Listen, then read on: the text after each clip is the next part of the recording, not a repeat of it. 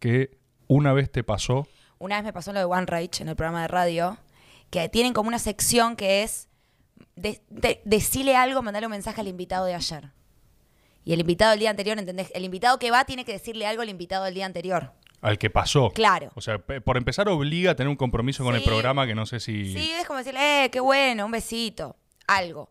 Cuestión que el invitado era el gran, me dijeron, ayer vino el gran, que no me acuerdo tampoco. Y yo como, y yo en mi mente muy rápido tuve como muchas cosas, dije, o finjo demencia y digo algo que entre cualquier cosa, con el riesgo a que me digan alguna repregunta, que ya quedará en evidencia después de haber intentado mentir, es gravísimo. O dije, pongo cara de random. Y puse cara, ¿sabes quién es? No, dije. Bueno, es un gran astro de la radio. Sí, claro, claro. Y ahí entré. Y ahí dije, ay, odio. ¿Por qué me hacen esto? ¿Saber quién es? Yo no le preguntaría a alguien, ¿sabes quién es o no? No, no, para nada. Es, es- o sea, ¿No me lo vas a hacer? No. Perfecto. No. Seguro pierdo. No, y aparte, o sea, no entiendo el interés en como dejar al otro en falta. Pero no fue por eso. Fue era como una Fue sección. random, digamos. Y suponían que, que la gente sabe quién esas personas que van, no sé, no sé, pero no lo supe, no lo sabía. ¿Qué sé yo? Alguien de la radio hace mil años, perdón, pero no lo sé. Tal vez debería. Bueno, vamos a la primera sección de nuestra charla, que es ¿quién estuvo acá antes? Eh, Ah, en absoluto. no, la perseguía. No pasa nada. eh, la dinámica que tenemos acá es charlar de absolutamente cualquier cosa, Perfecto. de lo que sea, lo que dé. Bienvenida Nati J Gracias. al método. Gracias. Gracias. por venir. Gracias como siempre al formidable equipo que tenemos eh, detrás de cámaras. Lo tenemos a Tommy Cislián en este momento corrigiendo planos en vivo, aunque ustedes no puedan verlo. Lo tenemos, la tenemos a, a, a la Sugus, a nuestra productora. Eh, y está también un invitado especial secreto que quizá- quizás haga algo acá, no sé por qué, porque vino con, con ínfulas de voy a, cuando menos lo esperen, voy a hacer algo, así que vamos a, va- va- vamos a ver, vamos a ver. Porque si bien el método muestra los hilos, nos gusta mantener algo de, de- de Ajá. misterio, algo de expectativa. Dicen que siempre hay que mantener algo de misterio. Siempre hay que mantener algo de misterio. Hablando de entrevistas, experiencias de exposición, eh, vos de exposición tenés mucho. Sí. Mira, me, me gustaría arrancar así, boluda, porque hay algo, yo, yo siento, quizás me equivoco, quizás vos me decís, nada que ver, no lo siento así, no es mi caso. Pero me pasa, creo o intuyo, que vos tenés eh, algo que no hay tanto hoy, quizás. Que, eh, voy, a, voy a concretizar. Hoy creo que las mayorías de experiencias o, o- o personas con cierto nivel de alcance, fama, digámosle, son muy eh, de nichos, ¿viste? Es como si... mm, Como si cada uno tuviera su burbuja, Sí. ¿viste? Cada uno, "No, yo tengo esto, tengo mis seguidores, tengo qué sé yo, que esto y lo otro. A mí a veces me da la sensación con vos, y no con tantas otras personas, que vos tenés algo de lo que ya no hay mucho y de lo que, esto es lo que más me interesa, ni siquiera sé si se sigue produciendo esto. Yo creo que vos tenés un tipo de fama más, Como, Como- plural. sí, sí, como, como transversal. Como si fuese las últimas expresiones de la, de la fama que veíamos nosotros de chicos, ¿viste? O sea, cuando Sí. nosotros, nosotros tenemos la misma edad, nos conocíamos de antes, aparte, que no sé si eso lo sabría la, la gente, por empezar. Eh, pero nosotros, generacionalmente contemporáneos, ¿vos no- ¿qué, qué hacíamos? Veíamos la tele, Y era el famoso que conocen más o menos todos. todos eran famosos. Sí. Y la categoría era esa, era famoso. Sí. ¿Para vos entro ahí? Para mí sí. Posta. Para mí sí. Al menos de, o sea, yo creo que de nuestra generación No, no hay tantos. no, es, es como mucho más difícil. Es Sí. mucho más difícil. Ah, yo quizás me doy cuenta porque, a ver, suena medio trillado raro, pero como que, qué foto rara esa que está ahí. ¿Cuál? Esa. Ah, es un homenaje, es conceptual. Ok. Había pelo acá. Sí, era una experiencia estética. había rapado unas partes. Era una, sí, sí. Está bueno. Es como Minujín es un happening. Es algo que, que te fijas qué onda. Eh, que quizás me saluda gente muy distinta, en muchos sentidos, en edad, en ondas, en de todo, en la calle, ¿viste? Mismo la gente que me sigue, que también me doy cuenta. Y quizás por ese lado me doy cuenta. Y puede ser que sea así. Que quizás no sé si es lo más... A ver, a mí tal vez me limita un poco eso. Porque yo trato entonces, inconscientemente o no, de cuando comunico, entiendo que me está mirando o escuchando gente re distinta.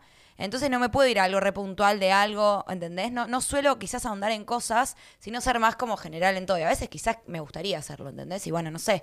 Es como que uno termina queriendo em, entretener a la mayoría de los que tenés ahí y no perderlos. No sé cómo decirlo. No, es que, boluda, es exactamente lo que más me interesa hablar. Porque lo que te quería decir es, esa, eso que vos tenés, yo creo que debe ser entre todas las personas que quieren exposición, o sea, a partir de la premisa que alguien quiera exposición, con todo lo que eso conlleva, eh, siento que es lo más buscado.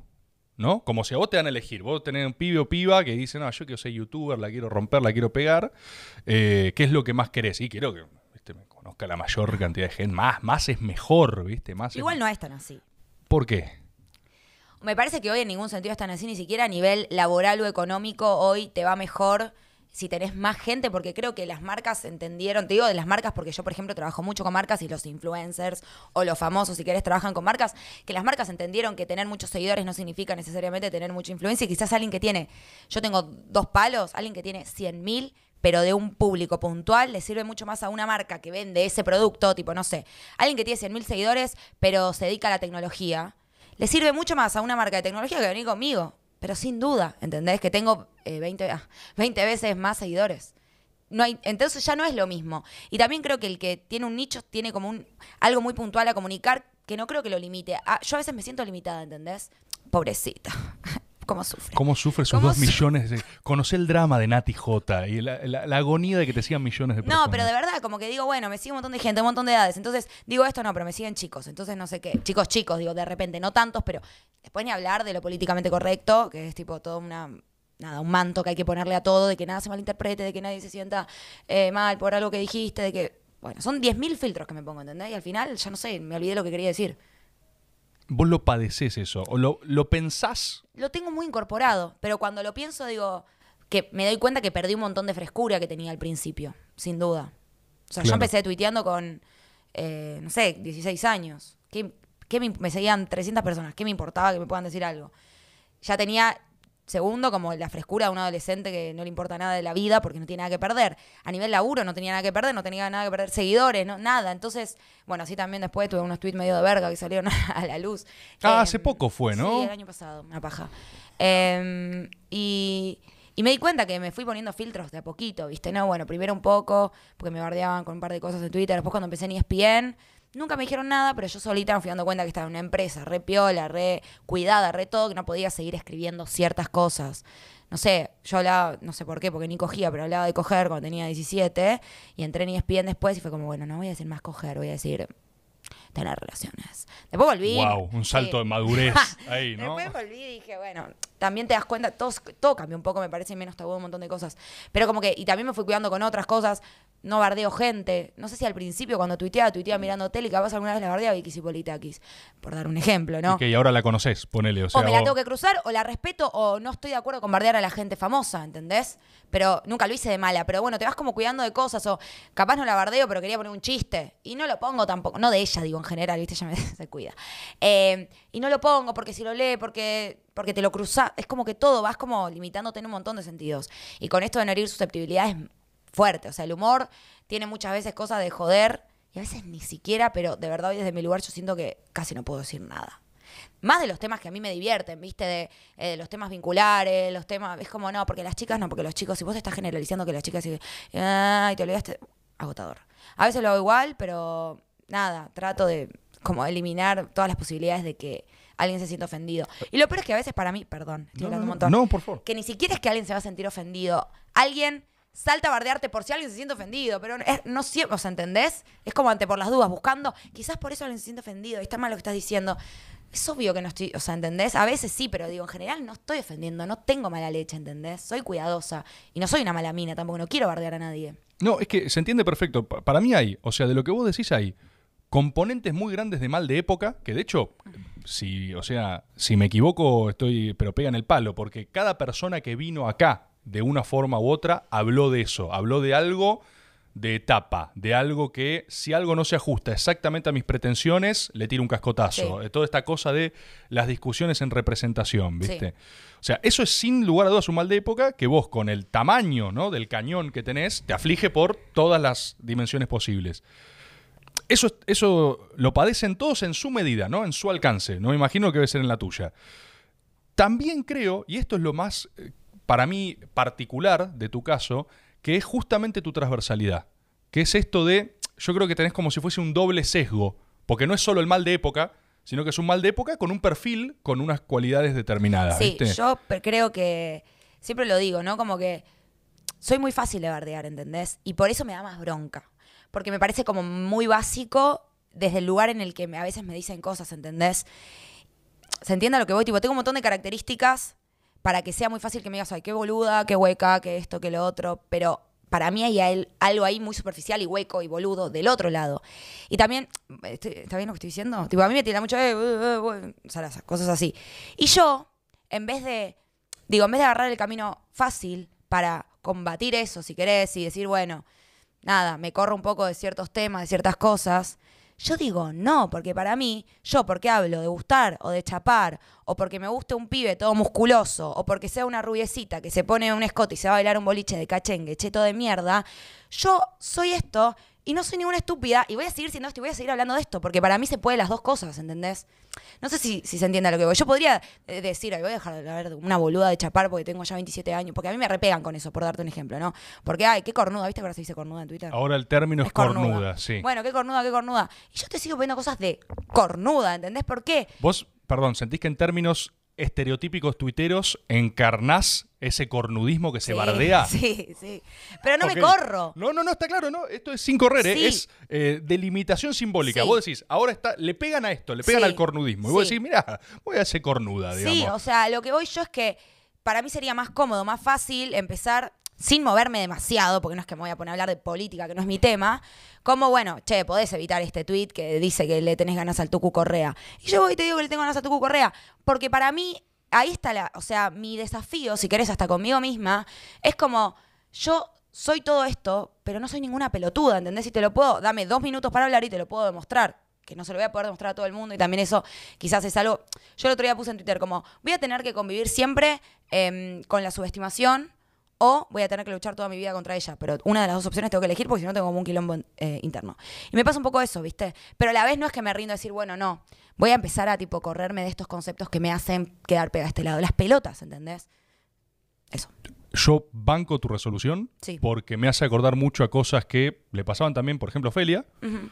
Y yo tiendo a creer que si vos hagas lo que hagas, te van a bardear. Sí, eso también es verdad. A determinado nivel de exposición, eh, o sea, con dos millones de seguidores, vos decís A y va a haber contra A, va a haber C, va a haber B, va a haber C. Al fin lo dijo Sí. A, A es todo lo que está bien. Sí. Y va a haber, y si decís B, va a decir, "Ah, ya no dice A, ¿eh? Obvio. Ah, entonces, me parece que es igual todos tratando de descifrar cómo carajo seguir existiendo, hacemos lo que podemos, pero eh, hay algo de hacer la tuya y crecer en eso. Mal no te fue, No, pero bueno, cada tanto hay momentos que la, la he pasado mal, ¿entendés? la pasás Como- mal. Tampoco es ningún nada súper dramático, pero sí, o sea, la he pasado mal en, en algunas de estas oleadas de hate, la he pasado mal. No es que me resbala y que te resbale, no me pasa eso.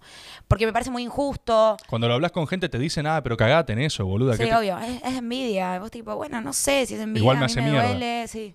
Porque a mí estoy reacostumbrada a que me barden, obvio. Pero cuando es muy masivo es como medio sofocante, ¿viste? Encima, poner, me pasó hace poco, estaba de viaje y dije, ay, tipo, no sé, vuelvo a Argentina y que después pasa, ¿viste? Yo ya, como me ha pasado varias veces, aprendí que en el momento es re tormentoso y sentís que no va a pasar, que no va a pasar algo, que no te van a dejar tirar hate por ese motivo y que cada vez que escribas algo, porque al principio es así, te dicen, ah, pero te traen eso que pasó ayer o antes de ayer. Y después pasa, es increíble, pero en el momento no la ves pasar. Como a veces las cosas malas de la vida. En el momento estás como restancado y a las dos semanas decís, era obvio, que era pasajero como todo, como uno ve cuando de repente bardean a otro y a otro y es trending topic otro y de repente no estamos hablando más de eso. Y, y la gente se Pasa, olvida. pasa, pasa, se olvida y me ha pasado. Pero en los momentos es medio tormentoso, sí, no está bueno. Yo tipo me desinstalo Twitter y igual a veces termino entrando igual porque es como que querés saber y no sabes si escribir algo para justificar o no escribir nada y que pase más rápido. Es como, uf, para mí es un montón. Yo tipo, quizás no tengo la personalidad tan fuerte para bancármelo o quizás la tengo porque de alguna manera u otra me la banco, digamos, la sufro, pero acá estoy. No, no, yo creo que bancarte la bancás seguro y seguís haciendo Pero cosas y lloro. no frenás. Bueno, pero. Ah.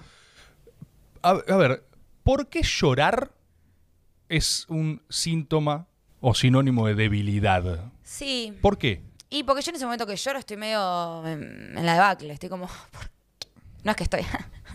¿Entendés? Estoy tipo medio entregada, como, ¿qué verga? ¿Por qué me pasa esto? Sí, Y exagerada, pero- drama, drama, Pero drama. te hago otra pregunta. Eh, si vos tenés 100.000 personas insultándote Sí, y no te pasa nada, sí. ¿no sos una sociópata? Obvio. O sí. sea, no tenés la personalidad de una suerte de, de Idi Amin, no tenés la personalidad de un dictador No, eh, subsahariano. Igual, o sea, yo no es que me pongo mal cuando me dicen, qué hueca. A veces es- los insultos son demasiado fuertes, ¿entendés? Demasiado agresivos. Sí, eso sí, claro. Que te, te duelen. te- Ay, boludo, hace poco me pasó em, la- la- cuando estaba de viaje, la última, la última porque bueno, tengo etapas. Eh, yo había, había ganado Argentina, ahora no me acuerdo contra quién, y por la Copa América, ¿viste? Era tipo semifinal, creo. Y mm, había subido también una story del vestuario y te sale el Tucu Correa de fondo en Me calzoncillo. acuerdo que dijiste, está bárbaro el Tucu Correa. Sí, puse una, un poco, eh, bueno, ahora lo, lo digo y parece desafortunadísimo. Un poco del Tucu Correa en bolas para descontracturar, puse. Pero ¿qué es desafortunado? No es, sé, es lo más no normal sé. del mundo. Cualquier persona que vea al Tucu Correa dice, es, está objetiva. Tommy, ¿puedes poner al Tucu Correa en imagen? Yo no puedo eh, mirar porque me cancelan. Bueno, que eh, este. Nati, este programa es el primer producto post-cancelación de la cultura argentina. Bien. O sea, acá eh, es meta cancelable, es tipo, ya pasó. Pero lo que quiero decir mientras Tommy amplía. Imagínate lo mal que la pasé que no me gusta más el Tucu Correa. Ya no por ver al Dios, Tucu no, Correa, me da tipo- tristeza. Encima ni siquiera me ¿Por mandó un mensaje él tristeza? como para decirme, che, Vito, lo que pasó, tranqui. Porque me podría haber dicho, boludo, me hicieron concha. Fue trending topic él por mí. O sea, Tucu, el poder, amor. Escúchame. Lo odio. Mirá. no puedo ver. Me da tristeza, boludo, la pasé muy Mirá, mal. el Tucu, de hecho, en el plano está medio mirándote a vos y un toque como todo tranqui, Nati, no todo pasa bien. nada. No es, no es tan grave, Nati. Sí. Igual podría haberte mandado un mensaje. O sea, le podemos decir, Tucu Nah. estaba para un mensaje. Igual, o sea, yo tipo tuve muchos procesos en el medio que me pasó eso. Puse el tweet, primero me bardearon dos, tres, de repente, tipo al otro día o al otro cayó oleada de agresiones, de después te quejas, cuando te cosifican. Ese fue el palo. Como vos podés cosificarlo a él y no se te puede cosificar a vos. Sí, sí, Cosa sí. que sucede y me la banco con la boca callada igual, porque todo el tiempo hay fotos mías. Mira, no te pongas a buscar porque es un bajón. Y los comentarios y las cosas que me dicen. Y es distinto porque, bueno, no importa, no me voy a poner a justificarlo. Yo igual, obviamente, no creo, lo, basi- lo básico es que no creo que él se sienta mal por esto, que es una foto que yo saqué del Instagram. Igual no importa, no me voy a poner a justificar. Me hicieron verga, verga, verga, hasta el punto de, ahora mereces que tus fotos estén en todos lados. Algunas poniendo un poco de natijota para descomprimir y fotos mías, tipo, no sé, en bikini. Todos comentarios horripilantes que conclu- concluyeron al día siguiente de levantarme a la mañana como ya toda diciendo, bueno, esto pasó a abrir mis mensajes y que me lleguen tipo fotos en pija de chabones diciéndome, ah, viste lo que te dejabas, mirá, mirá, mirá. Tipo, ¿en qué momento llegamos a mezclar todo? Y hubo una que me hizo tipo despertarme temblando, que subí, la subí obviamente tapada, que era tipo una tablet con una foto mía en bikini, la pija del chabón y la tablet toda acabada. Toda guasqueada. Sí.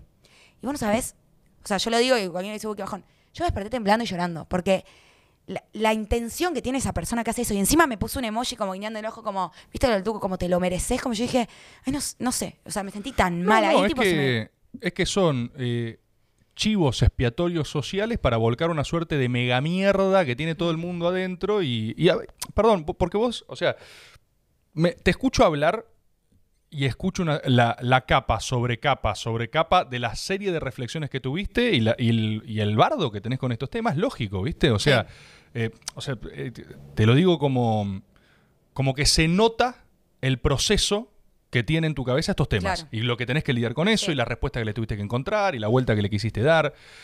Eh, y yo no pretendo aportarte nada porque no me pasa algo, pero ni parecido, pero sí me gustaría, si cabe la posibilidad, decirte que hay cosas que tienen tanta, tanta, tanta, tanta, tanta, tanta vuelta que uno las acompaña, que termina como complejizando el pensamiento hasta esto. Vos, yo, lo único que me da lástima o pena, o como que digo, no, no, lástima está mal la palabra, es como, Lástima no hace nadie. falta, ¿viste?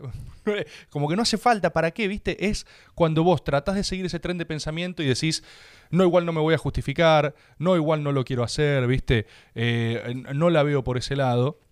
Y como que pienso, ni siquiera, o sea, te te digo, no hace falta, o sea, hay algo, hay algo mucho más elemental. Y vos lo dijiste, no es lo mismo hacer un elogio objetivo, ¿no? Que, que- que hay algo, o sea, es, puede tener grados de polémica esto que diga en función de 4 mil millones de filtros de modernidad. Pero el tuvo Correa está bárbaro. O sea, Sí. es. eh, y, y vos no hiciste algo para mí, en términos ni malintencionados, ni que tenía capacidad de generar daño en él como receptor. Es así, es así. O sea, le puedes dar toda la vuelta que quiera y podés igual discutir los modelos Es estéticos que de belleza. yo creo que el, sé yo, el pero- hate que recibí por eso es un hate que se le quiere dar al feminismo en general, ¿entendés? Como, como yo a veces escribo cosas feministas o me muestro de algún lado, que ni siquiera soy la número uno, pero lejos de serlo, pero obviamente me expreso muchas veces, es como encontrar algo contradictorio que te lo podría explicar desde mi lado por qué creo que no lo es. Y también ese día, esos días me puse a hablar con, referentes para mí feministas y para como entender por qué, si de verdad yo estaba haciendo lo mismo y por qué no existe la cosificación masculina, que es lo que terminé entendiendo. Em, y como que no le. O sea, realmente no. Es una manera de pegarle al feminismo, ¿entendés? Como vos te quejas de esto y vos también lo haces. Punto, listo. eh, eh, justificado, ya está. Feminismo out perdió, ¿entendés? Como para desvalidarlo. Era. Es. Termina siendo misoginia, ¿entendés? Lo que sale ahí. Como yo quedé en el medio porque justamente. Tengo un montón de cualidades, tengo exposición, me mostré muchas veces eh, defendiendo causas feministas y, escri- y, y cosifiqué a un chabón, listo, le cerró perfecto y me mataron, ¿entendés? Pero creo que tuve que pagar eso. Em, y así que nada, la pasé bastante mal y desde ahí lo odio al tucu. Me da, me da risa, me da mucha risa que el saldo sea. Qué feo que es el Tucu Correa. Sí, verdad. pero te juro que metió goles, tipo ayer metió, o el otro día metió goles y yo como... Vamos, así chiquitito lo hice, ¿viste? Porque me, me generó dolor y me generó él esa imagen que me re gustaba porque realmente le, le intenté mandar un mensaje alguna vez. Eh, dije, ay, no Porque está bárbaro el Tucu Correa. Sí, está es bárbaro. objetivo, o sea, Sí, es objetivo. bárbaro, Pero bueno, ya lo solté, lo superé. Ya está, ya pasó eso. Sí. Es, es tremendo, boludo. Por ejemplo, hablabas recién de feminismo, ¿no? Y se me ocurre feminismo como ejemplo, no como tema en particular. Pero, la- llamémoslo la transversalidad, Sí. ¿no? La fama general. Vos hablás de que tiene costos, de que a veces prácticamente no puedes hablar de nada, o de que... ¿A vos te pasa que hay determinados temas que la gente que te sigue, si te metes, te castigan? ¿Entendés? Como que. ¿Sabes qué, qué, qué ejemplo se me ocurre que es amigo tuyo? Eh, Grego, Sí. eh, Rose- Roselor. Rosselló. Rosselló se dice. sí. Bueno, yo no, no lo conozco para nada. Nuestra única relación es digital. Eh, entiendo que Grego le pasó hace no tanto, ni siquiera sé con qué, pero que se expresó de- con algo, o sea, opinó sobre un tema y creo que él tiene también, no sé, un palo de gente que Sí. lo sigue, lo que sea. Y como que recibió, viste, un castigo por eso que lo dejaron de seguir como que te dijeron, no sé, 200 lucas de personas. O sea, como que to- todos son en magnitud, parece Brasil, viste. Sí. Es como que es una, una falla de cálculo, no, sí, es una, Sí, a mí una eso sabes provincia que nunca entera. me pasó de tener una baja grande de seguidores. Diría que ni siquiera cuando tuve los tweets, cuando salieron los tweets esos viejos míos medio chotos. Sí. Como que por algún motivo, cuando pasa algo, aparecen los portales o las noticias y a veces hasta tipo crezco. De hecho, la- eh, mi mayor crecida en seguidores fue cuando mi ex se puso de novio con Ivana Nadal. Gracias.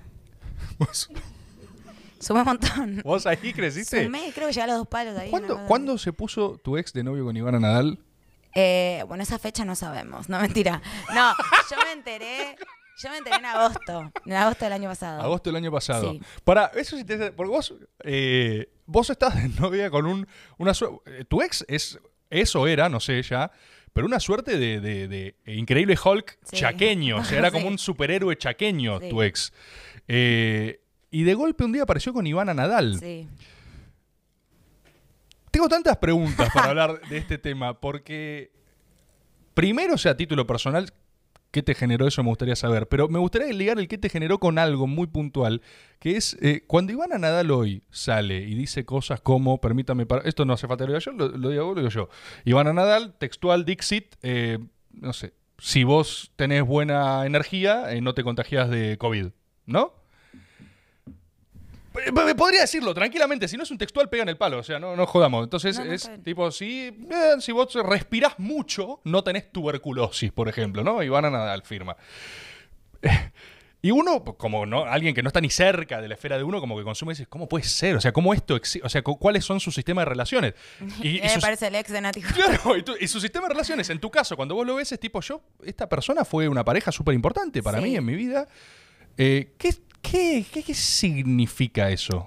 Eh, yo creo que más allá de, a ver, no voy a hacer, yo prefiero no, no meterme y no bardear, no lo hago nunca y no, no me va. Sí, creo que es- vive, o sea, viven la vida desde, ese- desde esa óptica y para ellos es re feliz. Yo siempre creo, o sea, ¿entendés? En su micromundo o no tan micro, están re bien. Eso cierra, es cohesivo. Yo creo que sí, yo, yo quizás lo creo todo demasiado, pero yo creo que sí, entonces es como un mundillo en el que capaz entras y está repiola por dentro y crees y no te enfermas y vibras alto. Claro, pero uh, me, me parece perfecto aparte, porque no, no es por hacer bardo. No, No, hablemos eh, de terceros, hablemos de vos. Yo. O sea, Yo vibro ¿Vos? bajo, bajísimo. ¿Vos pensás que si respirás mucho no te contagias de COVID? No, no, yo no creo No. nada de eso. Estoy revacunada, me daría Estás siete revacunada. dosis. Siete, bueno, perfecto, para saber No, nomás. Igual tampoco, o sea, medio que me. Sí, co- tampoco estoy tan metida. Creo que me doy la vacuna porque confío que me las tengo que dar, porque confío en que me dicen que me las Pero tengo que no, dar. Digo. Olvídate, punto. olvídate. No, no, no, No, no, es para supo- indagar. Es, pero es, Sí, ni si en a pedo vos, creo en eso. si a vos, desde ese sistema de creencias, ¿no? El que carajo sea. Cuando ves a una persona con la que compartiste tu vida significativa, o sea, me imagino todo, todo lo que implica un noviazgo, o Sí. sea, eh, estuviste años aparte, Sí, ¿o ¿no? dos. Bueno, dos años con una persona. Cuando vos ves eso, ¿no te genera vos un- algún tipo de cuestionamiento al estilo...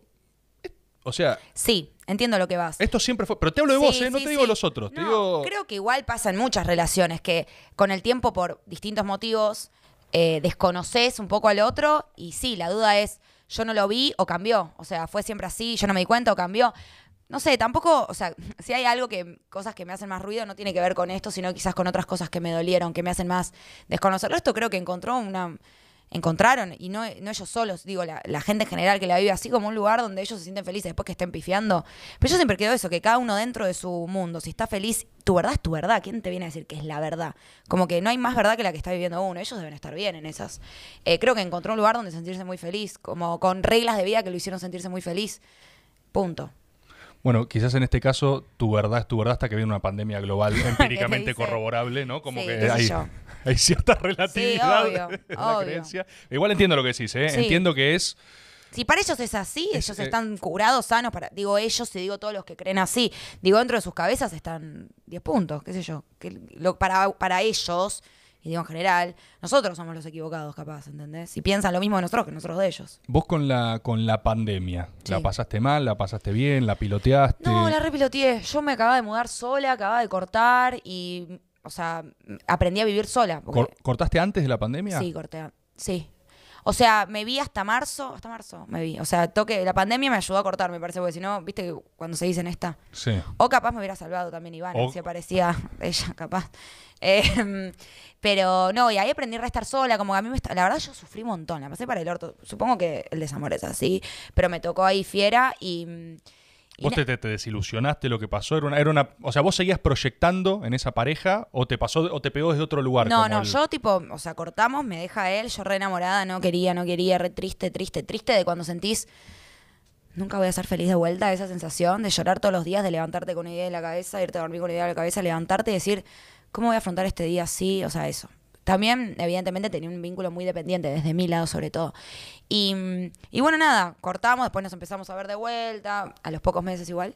Y, y ahí fue que en marzo, tipo, nos vemos una vez, creo que en marzo nos terminamos de ver, empieza la pandemia, no nos vimos más. Y a mí me ayudó mucho porque yo estaba todo el tiempo preocupada como, ¿qué estará haciendo él y qué hace? ¿Y va a conocer a alguien? Y no sé qué, bueno, repene, pero me pasaba eso. Y, y la pandemia me dio la sensación de, el mundo se frenó. Estoy acá en mi casa. Sí, medio toxi, pero tipo fue, sos vos y tu casa, afuera no pasa nada. Entonces, El como- mundo se frenó para mí. Sí. El mundo me- se detuvo eso. para que yo Sí, procese sí, sí, algo. Sí, pasó por mí, sucedió. Si sucede, conviene. Entonces, nada, era yo en mi casa y afuera todo estaba congelado y por todo me refería a, este chabón también está encerrado en su casa. Yo no sabía que, que era tan vecino de Ivana. arre. Y, no Y- y entonces, nada, estaba yo en mi casa y me, me curé así, creo. Igual después me di cuenta, cuando me entero que estaba saliendo con ella, que yo seguía medio esperando a él. O sea que cuando vos te enteras de su romance público, para vos eso es un baldazo. O sea, eso es un Mal, mal. mal. Qué bueno igual que lo digas así, ¿eh? Porque ahí es donde digo también, eh, para contradecir esta cosa de qué es fuerte, qué es débil, si uno sufre y le duele algo, ¿por qué carajo no es fuerte decir estoy hecho pelota, estoy súper triste? Yo ¿viste? tuve como, con eso me pasó como, como un reaprendizaje, porque yo me entero y a los pocos días hace público y como si yo fuera Pampita, empieza a sonar el celular, pronto, paparazzi, yo tipo, ay, Tremendo. no sabía que era tan famosa. Bueno, tal vez fue por Iván igual, tiene más seguidores que yo. Entonces, nada, tipo, el primer llamado que atiendo, tipo, así de prepo, el primero, cuando apenas empieza a salir, hola, y tipo, bueno, hola, nada, tienes de público conocimiento, que tu exnovio está con Iván Nadal y no sé qué. Y yo tipo, sí, sí, pero ya estábamos separados, está todo bien, sí, no pasa nada, puede hacer lo que quieran, chau. Corté y dije, esto no es mío, ¿entendés? Estoy diciendo lo que yo aprendí en intrusos que había que decir. Cuando te preguntan cosas como, está todo bien, no pasa nada, ya estábamos separados, ¿no? Y yo no estaba bien, ¿entendés? Para mí, y dije, ¿por qué tipo seguimos replicando esto de que está todo, tipo, y no hice nada por estar mal, no tengo que sentir vergüenza por estar triste. Y también me pasó que yo todo este tiempo venía, viste, yo siempre escribí sobre lo que sentía, lo que me pasaba. Y con mi exnovio todo este tiempo, post corte, no estaba escribiendo nada de eso porque como que no quería que me vinculen más con él, porque yo me imaginaba que él un día iba a tener una novia X. Y no quería que, tipo, todos me manden fotos. Imagínate lo que yo pobrecita. Como, mira, tu ex se puso de novio con Carlita de Chaco, ¿entendés? Una chica random, pero era obvio que si él lo mostraba, o sea, quería como que no me sigan vinculando con él porque sabía que me iba a doler si él. Entonces no hablaba, no hablaba del desamor, no hablaba de nada de eso, porque no quería que me digan, mirá que tu ex, yo de hecho ni lo miraba en Instagram, nada. Cuando pasa esto, que rapidísimamente se me súper vinculó con él, dije, ya está, tipo, como que me liberó, ¿entendés? Y ya está, y puedo hablar de que tuve el corazón roto, de que lo tengo, de que me duele. Como que sentí que ya re fue todo. Esa fue mi sensación. Entonces, me senté en LAM y dije, sí, me, me cayó. Y me, fue re liberador. Mal. O sea, mal. Fue rarísimo también, porque después un día estaba con un chico y me dice, ¿por qué hiciste eso? Hablar en la tele de tu corazón. Y lo vi de afuera y dije, ah, soy patética. Pero un poco es como el mundo en el que me muevo y. Y no sé. Y tipo, no sé. ¿Está mal lo que hice? Para mí no, para mí Raro. no. No, pero es que. Mira, LAM. Mira, eh, capaz, obviamente es mi opinión, ¿no? Pero hay algo, eh, en, en mi filosofía, yo creo que eh, lo genuino, Sí. por, por empezar, siempre garpa. O sea, esto en términos más de, un- de- de hacia una exposición. sí. Pero te voy a hablar en términos más intimistas, ni siquiera hacia terceros. Para mí, lo- la genuidad, o sea, ser genuino es, creo que es la única eh, forma de ser que concibo, al menos hasta ahora, y eso también a veces trae Sí, sus problemas. sí. Eh, pero yo, yo siento que no podría ser de otra forma. O sea, me siento como muy identificado con esto. O sea, me imagino eh, si, si yo tuviese un romance público y que después me dejan por Ivana Nadal, o sea, literalmente el mismo caso, a mí no me saldría. Siento que o, o el costo de hacerme el pelotudo, como bien decís, impactaría en todas las medidas de mi arte. Porque mi arte no es sincero. El, el arte, o sea, vos escribís, hace mucho escribís. Vos sabés que el arte para que funcione tiene que, tiene que pinchar, tiene que tener sangre, tiene que ser al menos genuino. Después, si te gusta o no es subjetivo, hay cosas que a uno le parece una mierda, hay cosas que le parecen buenísimas. Pero ¿cuál es la condición del arte? Que refleje una porción de tu espíritu, ¿viste? A mí me parece que esto que decís de que vos no podías escribir no puede ser más claro que es que no podías ser vos. Obvio. O sea, sí. no podías volcar, porque vos qué es lo que volca, lo que tenés adentro. Entonces, más que pensar si está bien o está mal, a mí me parece que no había otra posibilidad. O sea, porque si- o, o lo- o- o no hablabas y te, y te ibas cinco años a un monte, a un retiro, ¿entendés? Tipo... eh, No, y, y de verdad que cuando. te- siempre me acuerdo de esa llamada, me acuerdo hasta dónde estaba. Estaba bajándole una amiga y ahí cuando digo, todo bien, no pasa nada corto, y me sentí tan falsa. Dije, ¿por qué me voy a tener que bancar ahora? Porque me van a llamar de otros lados y todos ponen mejor cara. Si la verdad esto me choca, es un balde de agua fría, no me lo esperaba. Y siempre me forcé en no bardear, porque no es. O sea, no, nu- nunca me vas a escuchar bardeando a ninguno de los dos. Eh, porque también me siento un poco una pene, tipo, no va y tampoco es mi intención y no estoy tipo enojada, no es nada de eso. Solamente dije, está bueno, está bueno mostrar, y aparte me sale, que tipo, uno sufre, te dejan y no es como todos están bien, ¿entendés? Nadie te dice, Ay, estoy, estoy, estoy mal, loco, estoy mal. Y también creo que fue muy liberador para mí esto que pasó, no solo para poder también expresarme y mostrar una angustia que tenía súper guardada, sino porque ahí yo corté, ¿entendés? Claro. Porque yo hasta entonces seguía con la esperanza, la verdad, seguía enganchada, enamorada o esperando. Y eso fue, encima fue tan público y realmente me desilusionó de un montón de lados, que realmente fue, pasó a ser imposible que yo quiera o pueda estar con esa persona de vuelta. Entonces. Por eso fue también- liberador, digamos. Sí, también. Yo ahí corté definitivamente y empecé como a, a vivir la vida de soltera. Mientras tanto, igual había súper pandemia, como que también era difícil, pero estaba súper atada al tema, ¿viste? Me ponías un tema y yo pensaba en el chabón. Hasta ese día, ¿entendés? Yo me acuerdo que ese día yo estaba en clase de astrología, virtual, obvio. Entonces, eh, ¿Tomaste clase de astrología en la, en la- pandemia? sí.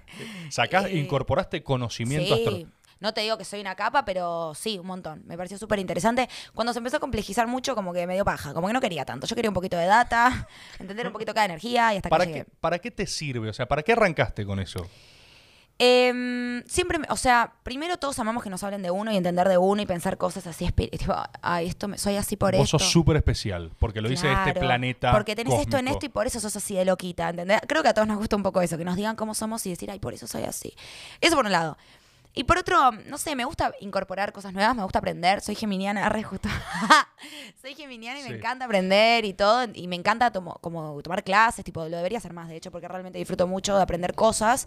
Y me pareció como que coincidían cosas y aparte estaba remila al pedo. Y, y me gustó. Y estaba en clase de astrología, estaba viendo Pisces ese día. Y en la mitad de mis apuntes de Pisces hay un hueco, porque me llega un mensaje por WhatsApp web. ¿Está ese registro histórico? O sea, vos y tenés debe- el cuaderno. tipo- está el cambio de, tipogra- de, de lapicera, ¿entendés? Se detiene. se cae así la lapicera. Me habla y yo no hablaba nunca. O sea, por ahí no hablaba hacía un mes que le había pedido yo que necesitaba las llaves del auto, de un auto que había quedado en su casa, la, eh, la- la segunda llave. Me habla y ya era para mí raro, ¿viste? Yo tipo, ta, ta, ta, ta, ta, ta, ta, ta, ta, ta. Hola, ¿cómo estás? Yo tipo, ay, acá, yo haciéndome la tranqui. En clase de astrología y cocinándome un, es muy gracioso, un risotto de quinoa. Yo estaba poniendo la quinoa, em, viste que la quinoa hay que... mm, No, no tengo la menor idea, bueno, pero ¿qué yo hay que hacer? tampoco, pero es lo único que sé de la quinoa y de la cocina, básicamente, que la tenés que lavar. La lavás Bien. con agua, la mm, colás, la lavás, así muchas veces. Estaba en ese proceso mientras tenía la clase de astrología. Y le contaba. eh, eh, escena fachera para transmitir, Sí. ¿viste? Y mira, estoy acá dando vuelta a la Sí. quinoa, ¿viste? Clase de No, astrología. Porque en la mía, yo soy una persona así de evolucionada. Claro. vibrando alto. No, no soy quien conociste antes. Claro. o sea, es como que ahora, ahora colo quinoa. Y bueno, jaja, sí, ay, ay, ahora, ahora cocinas. Y Mm. bueno, ¿y vos qué onda? Bien. ah. Me dice, y yo en ese momento digo, ¿este ¿me extraña? Pensé. Digo, ¿por qué te escribe un ex de la nada? ¿Será que me quiere ver? ¿O me quiere decir que me extraña? Quiere quinoa. Quiere quinoa, quiere mi quinoa. Entonces, eh, le digo, bueno, me dicen, bueno, no, pará, me, me- pone mal esta charla, rápido te tengo que decir algo. Y ahí ya dije, sa. Cerré el chavo del Zoom y ahí fue que se me cayó el- la lapicera y quedó el, el apunte de Piscis por la mitad. Y él te lo comunica. Él me lo comunica. ¿Cómo te lo dice? Me dice, eh, estoy saliendo con alguien que conoces, hace poco. Yo ya estaba al teléfono con mi hermana porque necesitaba alguien que me acompañe en ese momento. Para mí era tipo muy fuerte. Y, y ahí se me empiezan a pasar todos nombres, jamás ese nombre, jamás alguien famoso. Yo me imaginaba tipo personas de... Una amiga tuya. de- No, o más tipo, viste esa que tipo amiga de él que te daba celos, o alguien que te daba cosas, o alguien de su mundo. Tenías rostros en la cabeza, como que decías. No siempre tiene rostro, me parece. Digo, al- o alguien que no, alguien de Chaco. O sea, yo pensaba alguien de su mundo, no de mi mundo. Y, mm, y cuando me dice el nombre, yo tipo, no sé ni qué, qué- como que no, debo haber tardado unos segundos en agarrarlo. Porque este cuando no tiene nada que ver, Sí, sí, cuando te sorprende en serio. O sea, como, jamás pensé que iba a estar con alguien famoso. O sea, era una pesadilla, o sea, yo le digo fantasía negativa porque en mi mente, así medio toxi, yo me lo imaginaba eso, no con ella, con alguien famoso y que a mí me iba a redoler, pero nunca pensé que mi puta mente iba a tener razón. Lo atraje. Ellos dirán que lo traje con mi- por vibrar bajo. por vibrar bajo. Y nada, y ahí lo reputié. Fue mi primer, sí, lo reputié. lo puteaste. Lo La primera reacción fue. Putearlo. Decirle, no le voy a decir las cosas porque son re feas. O sea, también, pero son feas y no lo quiero bardear. Lo reputié y después en un momento me di cuenta que, nada, que íbamos a estar al otro día cuando pasó esto y estaba en la tele, estaba en la tele. Tipo, Pará, pará, pará, el ex pará. de Nati Él te- J con Ivana Nadal y yo leía el graf y decía, Pero él te avisa porque se venía en la tele. O sea, Él porque me era avisa- inminente. Y di- No, él me avisa porque dice, no quiero que te enteres por Instagram. Se ve que estaban saliendo hace un tiempo y, no, Y ya- y- ya y se- evitaban mostrar la pared, eso, ¿viste? Que al día siguiente de mostrarme esto ya suben la misma parrilla, lo agarra Juario. Y a los dos días suben, llenan el feed de fotos diciendo te amo, amor mío, como nunca me a nadie en la vida, esto es amor sano, qué lindo amar sano, vibrar alto. Y, y nada, y ahí tipo... ¿Cómo está la de vibrar alto? ¿eh? Sí, y bueno, algo aprendí, algo Sí, aprendí de sí. esta experiencia. Y al otro día yo digo, "Uy, vamos a estar en re metidos, re expuestos un tiempo con esto. Y dije, yo no quiero que esté todo mal, o sea, estoy re caliente, re desilusionada, re todo. Y dije, bueno, ¿sabes qué? Esto es una mierda. ¿Sabes qué es lo peor que me podía pasar? Pero bueno, nada, que te vaya bien, chau. Bueno, la verdad, lamento mucho lo que estás pasando, no sé qué, un beso. Eso. Y, y ahí como que traté, tipo, como que quise desvalidar las puteadas del día anterior, porque ¿qué- ¿de qué me sirve quedar puteada con alguien? Ya está. O sea, ya está. Ya está. Bueno. No, no, no, está claro. Qué loco que te llame un medio eh, por cortar con alguien porque sale a tu ex con otra persona. por- O sea, ese fatal, mundo es una locura. Porque de verdad yo no tenía nada que ver con eso que estaba pasando. Y sin embargo, tuve que salir a hablar. Ellos no son más de los medios, no les gustan. Entonces, como que yo quedaba una pena hablando yo de ellos. Pero yo sí quiero seguir trabajando en los medios, me gustan los medios. Tipo, en un momento me van a preguntar esto. Y la verdad, ¿qué hice mal? Que no, no, no hablo de eso. Las bolas. Yo no tengo nada que ocultar. No, tal cual. ¿Cuál hay? Me dolió, me dolió. Y hablo del tema y soltá, pero chupala, soltá vos. O sea, yo solté, pero es parte de mi experiencia. Para mí fue re fuerte la experiencia. Y no sé, me hizo. Me, me- me enseñó un montón de cosas. Así que. ¿Y vos esto vos crees que se terminó de concluir eh, con el año pasado, con la pandemia, con esta cosa pública? Lo sí. ter- o sea, ahí, Para mí ya. ahí se empaquetó. Cerré. Yo si no, no había cerrado. Ahí cerré. Y estuvo bueno también. O sea, obviamente él no lo hizo para ayudarme a mí, pero Y para aclarar que ella no era mi amiga, porque eso te- se decía mucho, ¿viste? Ah, yo no tengo la menor idea. no, o sea... era tipo icardiada, icardiada, no. Ah, mira. ¿Sabes que esa fue la primera vez y única que fui trending topic porque me bancaban? ¿En serio? Sí. Gracias, chicos. Buenísimo. O sea, en ese momento fue tipo, no, mirá, mirá. Estamos con Nati J. Sí, o sea, sí, sí, increíble. No, en esta la banco a Nati. Mirá que Nati J me parece reverenda pelotuda, pero en esta la banco. Mucho así Sí, había. sí, sí, yo tipo, gracias. Eh, pero sí. fue la que te bardea un toque igual como diciendo, gracias. Sí, viste cuando sabes si agarrarte, no sé si me estás bardeando, pero sí, fue la única vez. Y sentí, posta, fue- suena re boludo decirlo, pero me sentí rebancada, viste, por, por la gente como, todos somos una tijota, era, ¿entendés? Como, como sí, estar mal, o sea, evidenciar no, era- no es muy habitual o no era muy habitual que alguien se muestre como triste y tan expuesto y con nombres conocidos, como que uno se siente medio el perdedor, viste, y yo dije, ¿qué tiene de perdedora? Que sufrí, que sufro. No, tal cual. Bueno, soy esto, a la gente le pasa esto. Yo creo eso, eh, creo que la gente valora lo genuino. Sí. O sea, se valora, se agradece, es oxígeno, ¿viste? Es una cosa que te permite empatizar, como decías recién, te permite conectar. Y si no empatizás, por lo menos interactúas con algo que es de verdad, es. ¿viste? Claro. Pasa que también, o sea, la gente empatiza y todo, pero también después el día que te agreden, que te bardean, están jugando con tu voz más voz, ¿me entendés? O sea, vos estás ¿Cómo, es- desnudito cómo- ahí. cómo es eso? A ver. La gente empatiza si querés, pero también al vos ser genuino, transparente, como quieras decirle, estás regalado, después sos vos desnudo para que todo el mundo haga lo que quiere y diga lo que quiera, porque el día que me quieren pegar, a mí el que me hablen de esto me chupa un huevo, pero imagínate si me siguiera doliendo. Ah, vos, guampuda, no sé qué, te cambiaron por Ivana, me lo dicen siempre. A mí, por suerte, ya no me duele porque quizás no me quedó otro, porque, no sé, no sé. Pero ¿entendés? Es como que estás regalado. Tipo, decís, ay, esto me duele. Ay, qué tierna, empatizamos. Y a los tres días se están agarrando de eso para bardearte, ¿entendés? Es complicado. Sí, sí, es como no tener caparazón, literal. Ser como una babosa. Como un caracol sin caparazón. ¿Cuánto vive? ¿Dos días? ¿Vos, ¿Vos te sentís un caracol sin caparazón? Sí. Me siento un caracol sin caparazón. Me gusta la frase. Y siempre fue así tu desa- O sea, porque vos recién, ah, recién no, al principio, hablabas de cuando arrancabas. Yo me acuerdo, boludo, cuando arrancabas. eh, Fuiste las primeras personas tuiteando, me parece. O, o no, o eso es una impresión medio no, falsa. quizás de... fui de las primeras personas con cara y nombre que estaba en ese mundillo, porque había, era, Era todo, todo fake. anónimo, era sí, todo yo anónimo. me acuerdo todos los, los que estaban en esa época, muy la época del humor negro, mal, que yo encima era re pendejita, yo tenía 17, 16, ahí como, viste, en un mundillo que me era re ajeno, pero yo quería como pertenecer porque Claro, era un juego. era un juego, A mí cuando me seguía alguien de la vida real, de repente, porque casi nadie tenía Twitter en esa época, yo lo bloqueaba. O sea, para mí, el mundo Twitter era el mundo Twitter y eran esos señores raros que alguna vez fui a alguna fiesta y eran todos cuarentones. Yo dije, oh por Dios, yo tipo Prox salía del Ya- colegio. Ya eran todos cuarentones ahí en el- sí, eran viejos los de O Twitter. sea, o sea, Twitter siempre fue viejo entonces. ¿eh? Fue ¿Cómo- de viejos Twitter, siempre, claro. ¿Cómo es que se mantiene No sé, eternamente con raro, es 40 para años? pensar, ¿Cómo no mueren? claro, por eso capaz la gente usa menos Twitter porque empezaron a morir. Pero, y nada, para mí era un juego, ¿viste? Eso.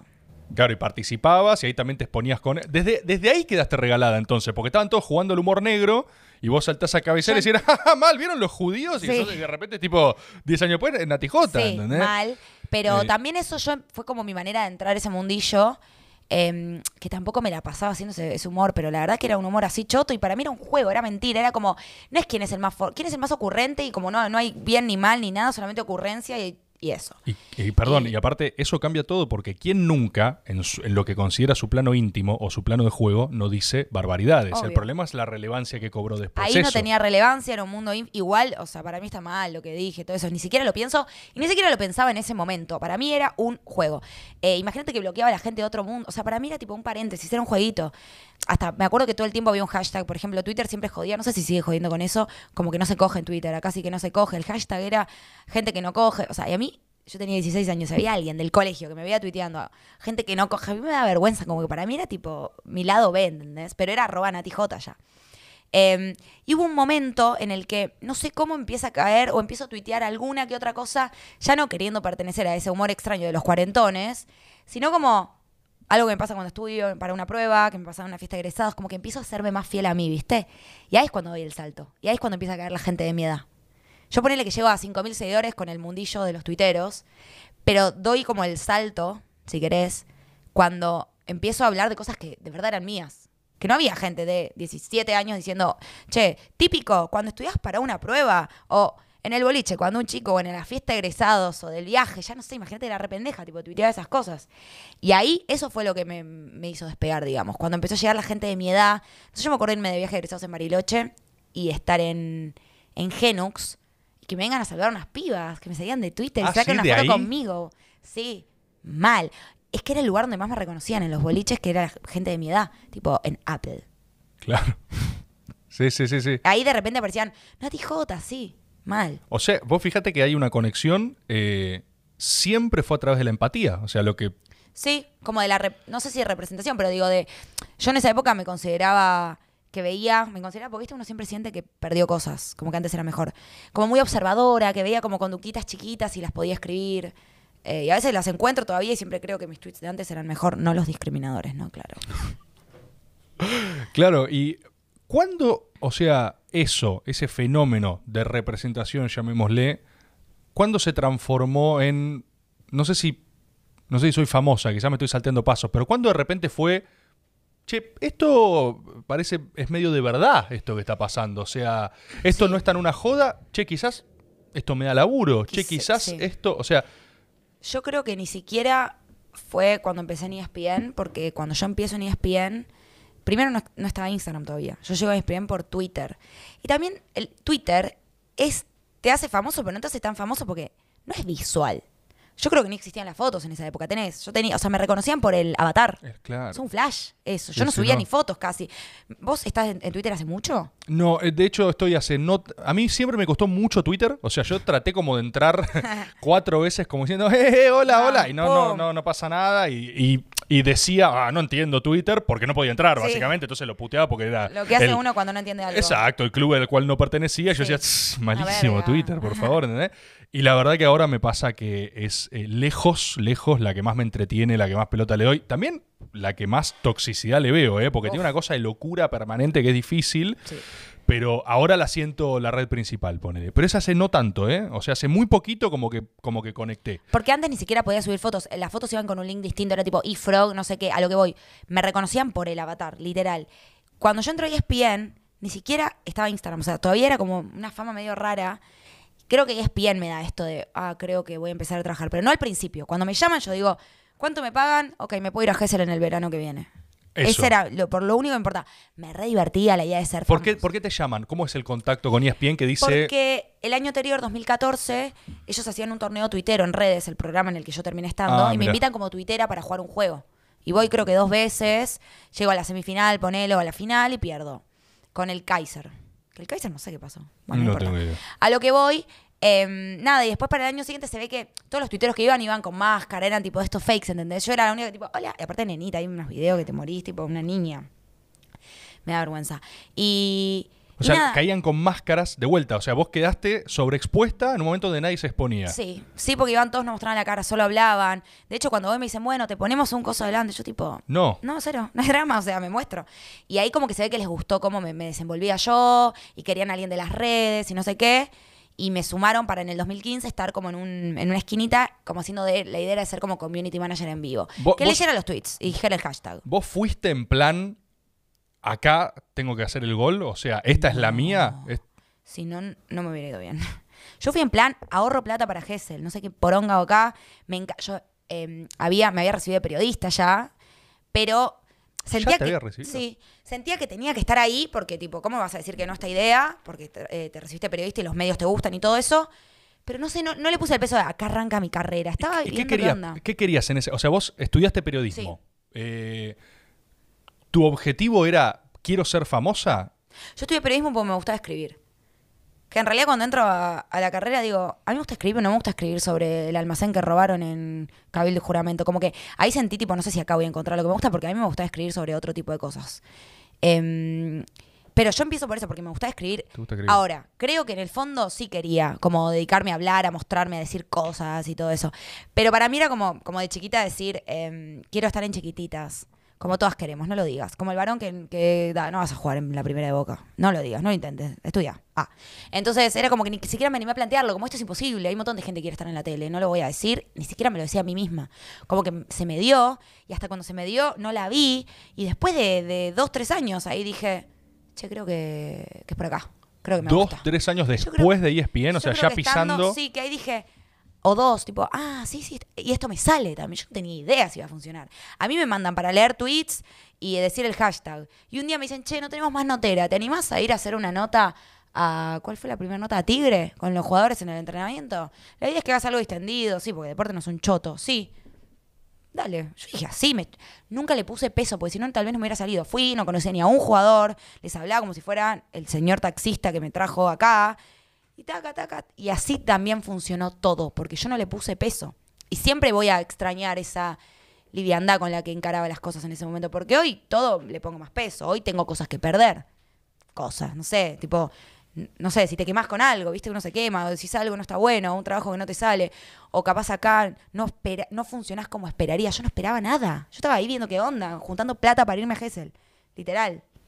¿Vos crees que ese, ese arranque había como más una cosa de impunidad? Total, total. Yo no me importaba quedar bien, quedar mal. Viste, ahora todo el tiempo. Me da una paja a veces. También uno es más grande, viste. No es solo quizás de la carrera, más avanzado, de haber hecho cosas, sino que también uno es más grande. Entonces piensa esto, piensa lo otro. Pero yo estaba como súper fresca, mal. Tenía 20 años. ¿Tuviste, ¿Tuviste un momento donde agarraste y eh, eso, ¿no? Eso que primero vos lo describís como eso, un juego que fue mutando, empezó a tener cada vez más alcance, digamos, o sea, te divertía, le sacabas peso, o sea, Sí. te encontrabas excusas para juntar guita, quizás. Sí.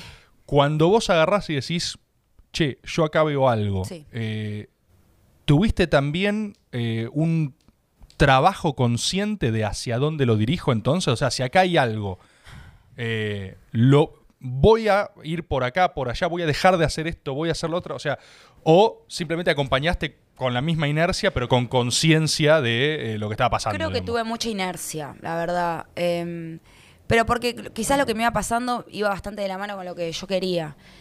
Pero no sé, eso en realidad nunca, no sé. Tal vez debería haber hecho cosas distintas. Yo fui bastante de, de seguir. También estuve cinco años en el mismo lugar. Entonces eso fue como. Para mí fue fantástico. Tipo, ESPN fue un lugar increíble. Em, y. Pero fui, para mí fue bastante inercia. Sí, quizás hoy en día sí me paro más y tomo decisiones. Pero durante cinco años, como que seguí sí, para adelante como un toro. Vos tuviste que, o sea, muta el perfil en algún momento, porque si vos sos la piba de Twitter que habla sobre lo que le pasan a las pibas, Un día voy a ser la señora. y un día vas a ser la señora de Twitter que habla lo que pasa a las señoras, Yo- o, o, o- a ver, ¿qué te interesa a vos ahora? Eh, a mí me, me gusta mucho como... O sea, siempre me sentí buena como explicando. Ahora yo también tengo un programa de radio en Luzu TV con Nico Quiato, Flor Jazmín, Nachito Elizalde, todos los días, de 10 a 1. Aprovecho y lo tiro. Se llama Nadie Dice Nada. Y la verdad que es un lugar que disfruto mucho porque tiramos temas a la mesa y los hablamos y los hablamos y los analizamos súper eh, sin tabú. O sea, está buenísimo. A mí me gusta dar mi óptica y opinar y, entender y analizar y mirar las cosas de la vida, lo cotidiano o también de repente algunas cosas que pasan. Em, yo creo que lo- de lo que hablo va creciendo conmigo, por más que algunos me digan que sigo tuiteando como una cornuda de 17 años. Eh, te doy un ejemplo. Yo tipo tuiteaba de, ay, ojalá algún día me enamore, ojalá algún día me enamoré y tuiteé sobre estar de novia y tuiteaba de eso. Eras más divertida soltera, obvio. Y después cuando cortaste, volviste a ser una cornuda. Bueno, listo. Eh, pero creo que va mutando conmigo de lo que hablo, obvio. Y también, yo creo que la gente que me sigue también crece a la par y le van pasando distintas cosas. Creo que tiene que ver con eso. Pero no, no sé, es algo que me, que me sale muy natural. Más de una vez mi papá me dijo, che, no te... no te duermas en los laureles de la frescura y de lo que te sale natural. Como, fíjate, también, o tipo, interiorizate, elegí a dónde ir, ¿viste? Como que con esto, ay, soy tan fresca, tu impronta y tu simpatía y tu carisma, como, a- eh, aprovecha eso, pero fusionalo, fíjate con qué, ¿viste? Y yo como no le di mucha bola. Ok, pero, pero igual decís que quizás ahora, Sí. ahora te estás encontrando con o un espacio para repensar o una vuelta de tuerca a decir hacia dónde, si, no te entendí mal. No, ¿sabes lo que pasa? Siento como que mm, es muy difícil elegir a dónde ir cuando no hay referentes porque estamos descubriendo espacios nuevos, ¿entendés? Yo qué te puedo decir, que quiero ser como, ¿me entendés? Como no hay alguien que diga yo quiero esto, porque todo está cambiando. Yo no te- o sea, no sé, yo hay muchas conductoras, a mí me gusta conducir, me gusta la tele, me gusta la radio, me gusta todo.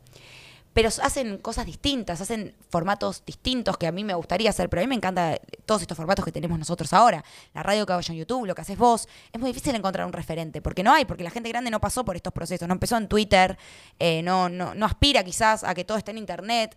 ¿Me entendés a lo que voy? Entonces como que me cuesta mucho decir a dónde voy. Creo que sigo con el mismo mecanismo de la inercia. eh, de, de aceptar lugares en, los que me siento yo. Sé que me gusta la tele, que estoy dispuesta a seguir haciendo cosas en tele tradicional. Como que me gusta estar pisando los dos lados. Yo sé que viste hay mucha gente de, de las redes que como que dice, no, la tele ya fue, la tele no. Hay- a mí hay- me gusta. Bueno, ahí hay algo, ¿viste? Hay ahora, creo que lo decía, no sé si era Coscu el otro día. Coscu está en medio en esas. Claro, Coscu es- es- tiene una retórica eh, mu- muy como de la trinchera a la que él pertenece, como diciendo, eh, como, como la lógica de redes contestataria a la tele, ¿viste? Tipo, esto es lo viejo, ¿no? Nosotros venimos a llevarnos las cosas puestas, ¿viste?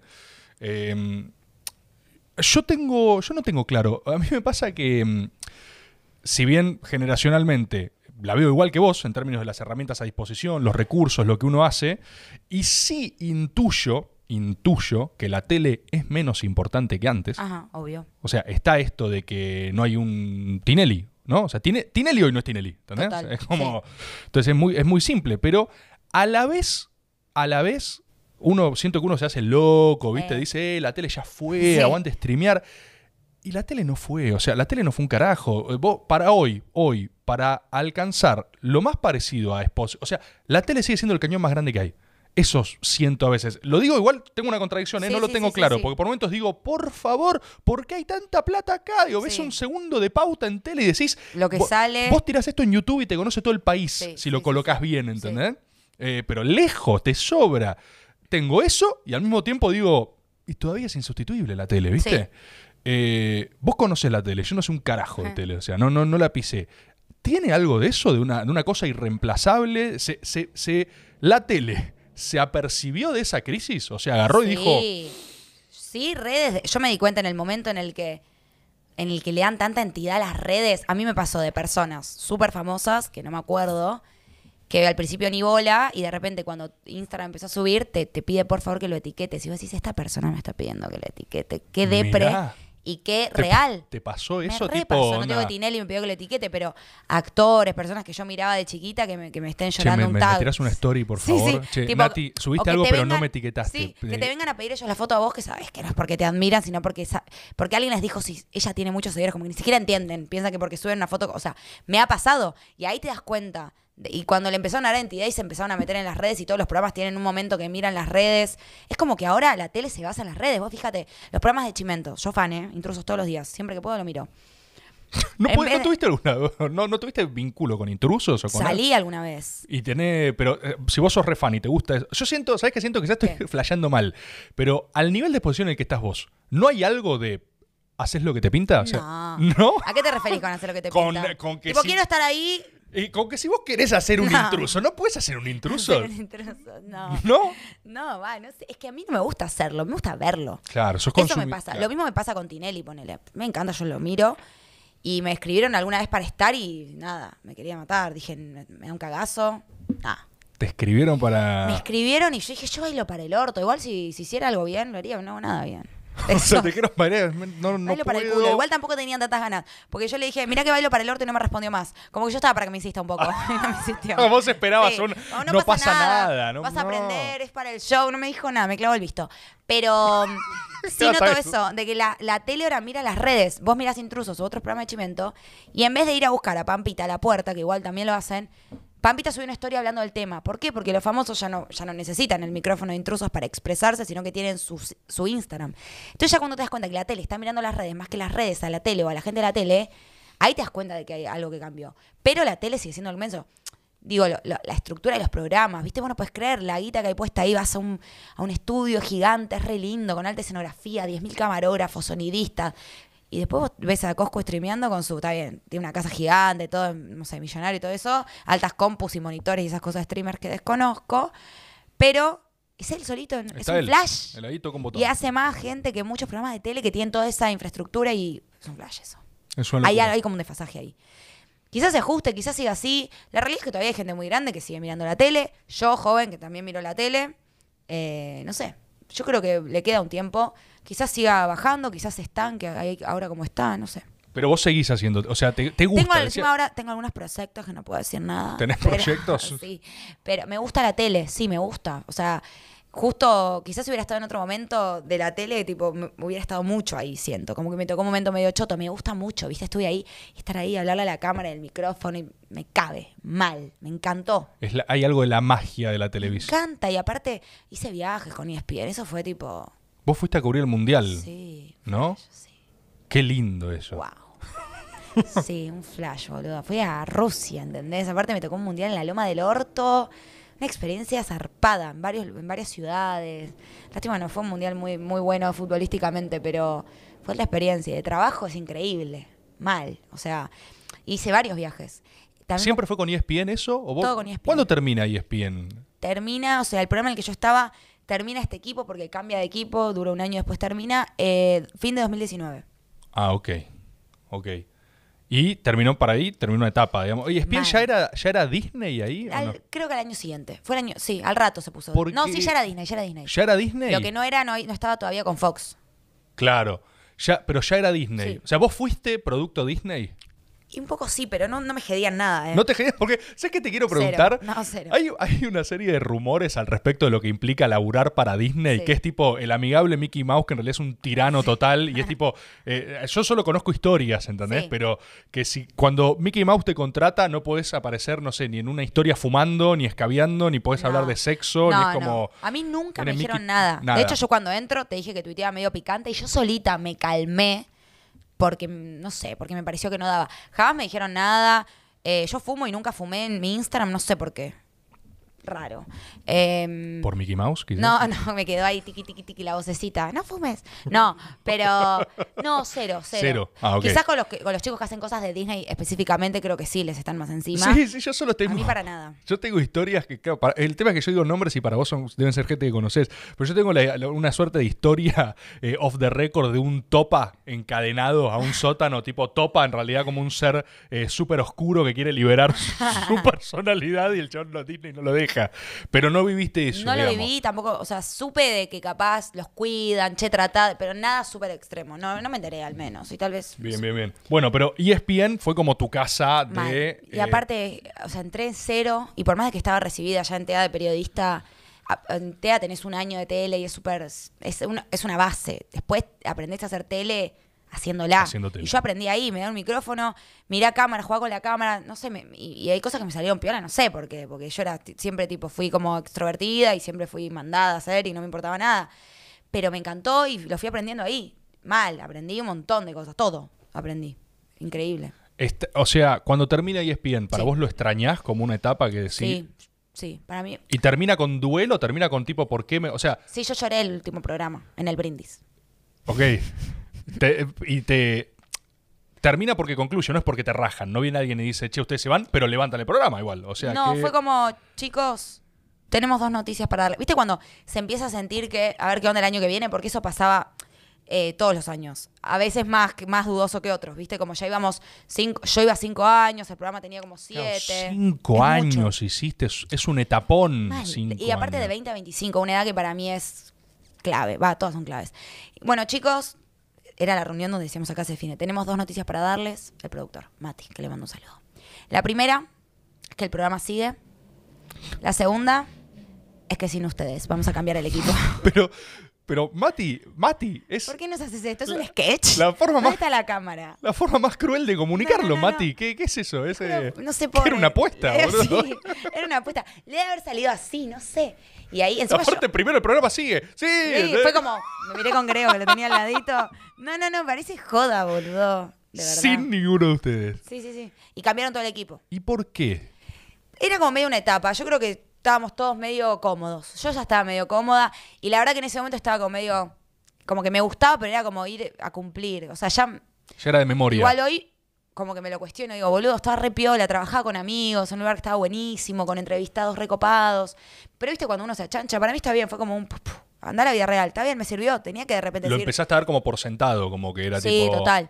Y está bueno, boludo, porque tuve que salir y decir, bueno, a ver, ¿qué pasa ahora? Bueno, me agarró la pandemia, tuve un año medio al pedo. o Claro, sea, dijiste terminó 2019, o sea, todo. ¿2019 terminó lo E ESPN? Sí, O sea, todo junto. Es, es- cesó, cesó ESPN, cesó tu relación, cesó Mal. el planeta Tierra. sí, todo junto. eh, y tuviste un proceso de introspección. Mal. ¿Tuviste Sí. cagazo? ¿De qué? ¿De morir? Arre. No, de morir no creo, pero, pero De de, qué voy a hacer con mi vida, No, pasa que. guita, No, laburo. porque la verdad que por las redes, sí, o sea, mi laburo en ese sentido está ahí, pero sí más existencial de, ok, las redes me gustan todo. Pero, ¿qué vine a hacer al mundo? Ah, no, ¿qué quiero hacer?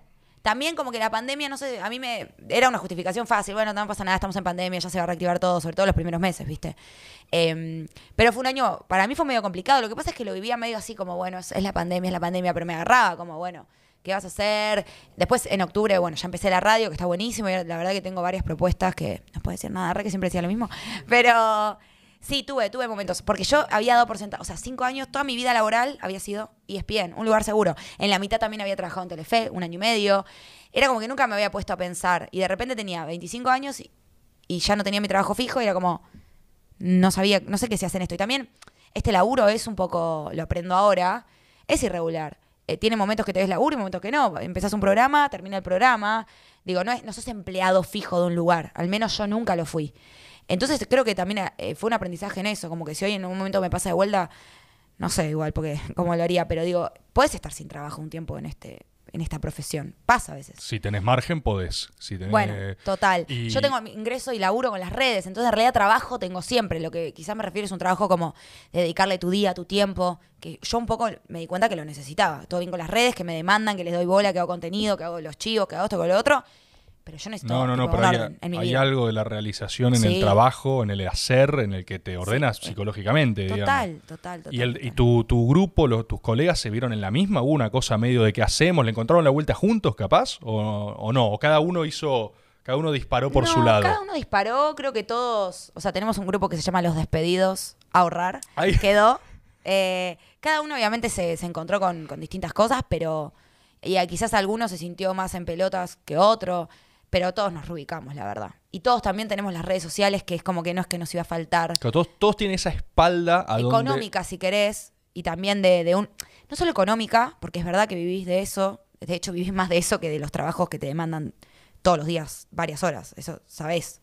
O sea, las redes te dan más económicamente que un programa de tele, salvo que sea súper, súper grosso. Los ¿no? chivos, Sí, más que todo... Sí. el- mucho. ¿Mucho más? De repente decís, boludo, estoy trabajando un millón de horas y te subo... Sí, ¿En serio? Sí, es un flash eso. Pero uno igual, porque es otra cosa, te completa desde otro lado. Vos querés subir cosas o querés hacer, querés ser algo, querés tener algo para decir.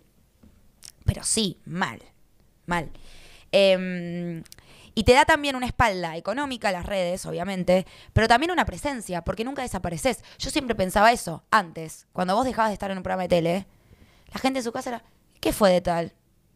Ni idea. Y- Murió, obviamente, porque no No está, está más en la tele. tele. claro, está Y un muerto. poco te olvidan, o te olvidaban antes. Y hoy en día no estamos en la tele, que de hecho ya estás acá todo el tiempo. Están, y saben más todavía que cuando te veían una hora y media en intrusos, porque eras panelista de intrusos. Es como que estás mucho más presente mientras te sigan siguiendo.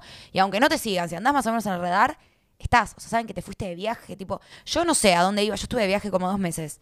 Todo el mundo, tipo, estuviste, ah, hija de puta, todo el mundo que me cruzaba de la vida, no solamente, tipo, gente que conocía yo como es un flash eso, ¿viste? Estás, que para mí es mucha info también, si hablamos en términos de la vida Te, real. te iba a preguntar eso. ¿Sentís que hay algo de la sobreexposición que va en detrimento de la, la intimidad desde ya, pero de, la, de, de los vínculos reales, digamos? Sí. O sea, olvidándome del tema de, de- de la gente que no conozco y que quizás me sigue, de- digo, de la vida real de los vínculos que mantengo recíprocos, para mí hay algo, pero que hasta, que me pasa que, que no existe, lo pensaba hace un tiempo, no existe decir, che, ¿qué fue de la vida de, no sé, de nadie? Está acá, ¿viste? mirá, está acá. Boludo, un amigo, no sé, alguien de la secundaria que dejé de seguir, digo, que dejé de ver. No, me quedó por ahí en Facebook, que capaz ya ni uso, o en Insta, y lo veo y sé un montón de alguien que me chupa un huevo, que si me lo cruzo no le puedo decir qué fue de tu vida. O sea, no sé si. No, le, no sé ni siquiera si le toca dar un abrazo, porque lo reveo. Es como raro, ¿viste? Es mucha data de gente que no nos importa, o gente que sí, pero sé todo lo que hiciste hoy, ayer. Depende de gente que muestra menos. Eh, Yo medio por algo de laburo y también de personalidad, porque la verdad es que muestro bastante. Pero me parece re loco eso, ¿viste? Es como mucha data de todo el mundo. eh, y es un flash eso. O el acceso, ¿viste? Mismo en, en el amor, tipo, vos te separás de alguien y si querés podés saber todo, ¿dónde está, boludo? ¿Qué está comiendo? Alguien que te separaste hace cuatro meses. Imagínate antes, no solo no lo veías, no sabías ni dónde vivía, ni si seguía vivo. Y ahora sabes qué está cenando, dónde fue a cenar y si le gustó. Y si estaban pasados los fideos. Es un montón de información. Es muchísimo. Es mucho, es mucho. Pero bueno, estamos en esas. ¿A vos te pasó que con tu... Dos cosas. ¿Te pasó con tu sobreexposición que cambió la percepción de vos en tus entornos? En mi entorno cercano, no. No. Sí me pasó y me pasa de que eh, cuando entro en un entorno nuevo, pero es como que no es que estoy tipo en un teatro, digo, amigos de una amiga o voy a un bar, un boliche, un grupo Vas a de un pibes. bar con, de un cumpleaños. de Sí, un- ahí sí me siento distinta. O sea, me cuesta ir como una más, ¿entendés? Porque siento que es raro. La gente como que espera que seas de una manera u otra. O yo siempre digo que yo ya sé que tengo que cambiar lo que piensa la otra persona de mí. Es una paja eso. Pero sé que ¿Por inconscientemente cargo ¿Vos, con eso. vos Por- sentís que tenés, que, que tenés Sí. algo que refutar? Sí. Pero o sea, entonces vos considerás a tu exposición como, como, como negativa, a priori negativa y después... Sí, creo que la, la gente es como que si no me seguís y no me requerés, que hay una parte, probablemente pienses mal de mí. Primero creo que la gente en general de alguien famoso cree como, ay, los famosos son tremendos, ya de base. Y después que con esto hablamos de mi perfil, el que no me requiere, resigue y rebanca, y piensa que soy medio boluda, o que, mm, sí, eso creo. Y de hecho lo pensaba, no lo tenía palabrado, y me pasó una vez con un pibe que conoció este verano en Pinamar, que estábamos, no sé, era amigo de un amigo, y un día fuimos en su auto a buscar no sé qué cosa, estamos ahí, que la mejor, pi, pi, pi, me dice, boluda, qué flash, sos una masa vos. "S- Gracias, le digo. Posta, yo, re en confianza, no me lo dijo mal. Yo pensaba que eras una boluda, me dice. Y cuando me dice eso, yo me di cuenta de un montón de cosas. Primero me di cuenta de que siempre, que yo le pongo onda por demás para dar vuelta a eso. Muchas veces. Agotador. Tipo una paja, una paja. Como yo soy... Insoportable. Sí, una paja. Y segundo dije, esto me pasa siempre, como este pibe, que encima era un pibe todo como canchero, cool, el típico que va a pensar que yo soy una boluda. Digo, yo siempre estoy, tipo, doy por hecho que piensan eso de mí. Y como que le pongo onda y cuando veo que, digo, ah, viste, tomá, tomá quién, no sé, no sé quién, como si yo tuviera que demostrar algo, viste. Pero me doy cuenta que cargo con eso, como con que voy a tener que dar vuelta esa imagen. Y bueno, lo hago, soy, no es que soy falsa, soy un poco copada por demás, capaz a veces me quedaría callada y no lo hago. Pero siempre, y digo, y, y como que me lo confirmó, ¿viste? Lo que yo pensaba y hacía inconscientemente, me di cuenta que era verdad, que sucedía aparte, porque me lo dijo. Pensé que eras una boluda, sos una masa. Yo tipo, ¿por qué me pasa esto? Bueno, qué, qué- qué cosa agridulce esa, porque es como tipo, ah, gracias, soy lo más, y al Pero- mismo tiempo, ¿qué? eh, O sea, ¿por qué el punto de partida está tan atrás, Sí. digamos? Yo creo que... Arrancás los partidos perdiendo. Sí, arranco los partidos perdiendo. Es como que sentís eso cuando uno quizás de afuera pensaría todo lo contrario. Uno pensaría, "Ps, se caes, Sí. ¿entendés? Desde un pedestal. Quizás depende de qué entorno también. Eh, pero sí, siento que por algún motivo los arranco perdiendo. Sí, porque creen que te crees mil porque sos conocida, o porque piensan que sos una boluda porque hablas de chapar y de gustar de un rugbyer. Eh, sí, un poco sí. ¿Qué cosa es eso? ¿Qué- qué? Es una contradicción. A mí me fascina eso, porque hay algo como. Yo siento que es como si fuese el precio de la transversalidad, ¿entendés? Porque, porque si vos sos transversal, tenés que agarrar temas lo suficientemente empatizables para el rango más amplio del planeta. Y al mismo tiempo, esa amplitud es como la que te condena a una suerte de vacío. Es como tipo. "Tss". Mirá, como, que diciendo, mirá las Ninguno se boludeces- casa con vos. Todos tipo te tienen ahí, pero te cuestionan. es como, claro, o sea, es como la, la contracara del no nicho, digamos, Sí. de que no hay un núcleo. Como Sí. son todos es nadie también y como, Como que todos y- te conocen un poco, pero nadie te ama. ¿Puedo Claro, más? No puedo seguir. claro, la- claro, no, no está la, la, la Nati Army, digamos. Claro. O sea, obviamente O tengo. a- sí, No, tengo bocha de gente que me banca, yo lo veo, lo leo. Con la radio está pasando algo muy piola, es un flash. eh, fue, la verdad que crecimos un montón, empezamos en nuestras casas en plena pandemia y ahora tenemos un estudio recopado, es un flash, eh. Tenemos tipo más de 10.000 personas eh, Un est- un al mismo tiempo. ¿Cuánto? 10.000. Un montón. Una bocha, yo estoy flasheada. Como que no sé, dije, ¿cuándo Escuchando, eh, ¿el programa qué frecuencia dijiste? ¿Diario? No, O- sí es diario, todos los días de 10 a 1, en Luzu TV en YouTube. 10.000. Boludo, un montón. Sí, es una bocha, yo estoy flasheada. Y me empezó a pasar eso de que la gente me salude por el programa y es un lugar donde soy muy yo y es una satisfacción distinta. No es que en redes no lo fuera, en, ESPN. Pero es como, te escucho siempre y recoincido con vos y no, y- Claro, no sé, guau, no, no, lo, entiendo perfecto. Tenés como un perfil público transversal, pero Ese, empezás a tener una banca sí. de gente que igual Sí. es enorme, o sea, igual es Sí, recontra pero considerable. es como, eso es como un minichito, si queremos hablar de nicho, porque es un flash, boludo, son tres horas todos los días de gente que te escucha, o sea, siento que esa gente me conoce más que mi madre, porque tres horas sostener ahí, taca, taca, taca, taca, Es taca, una locura es eso. espectacular. Es una locura eso.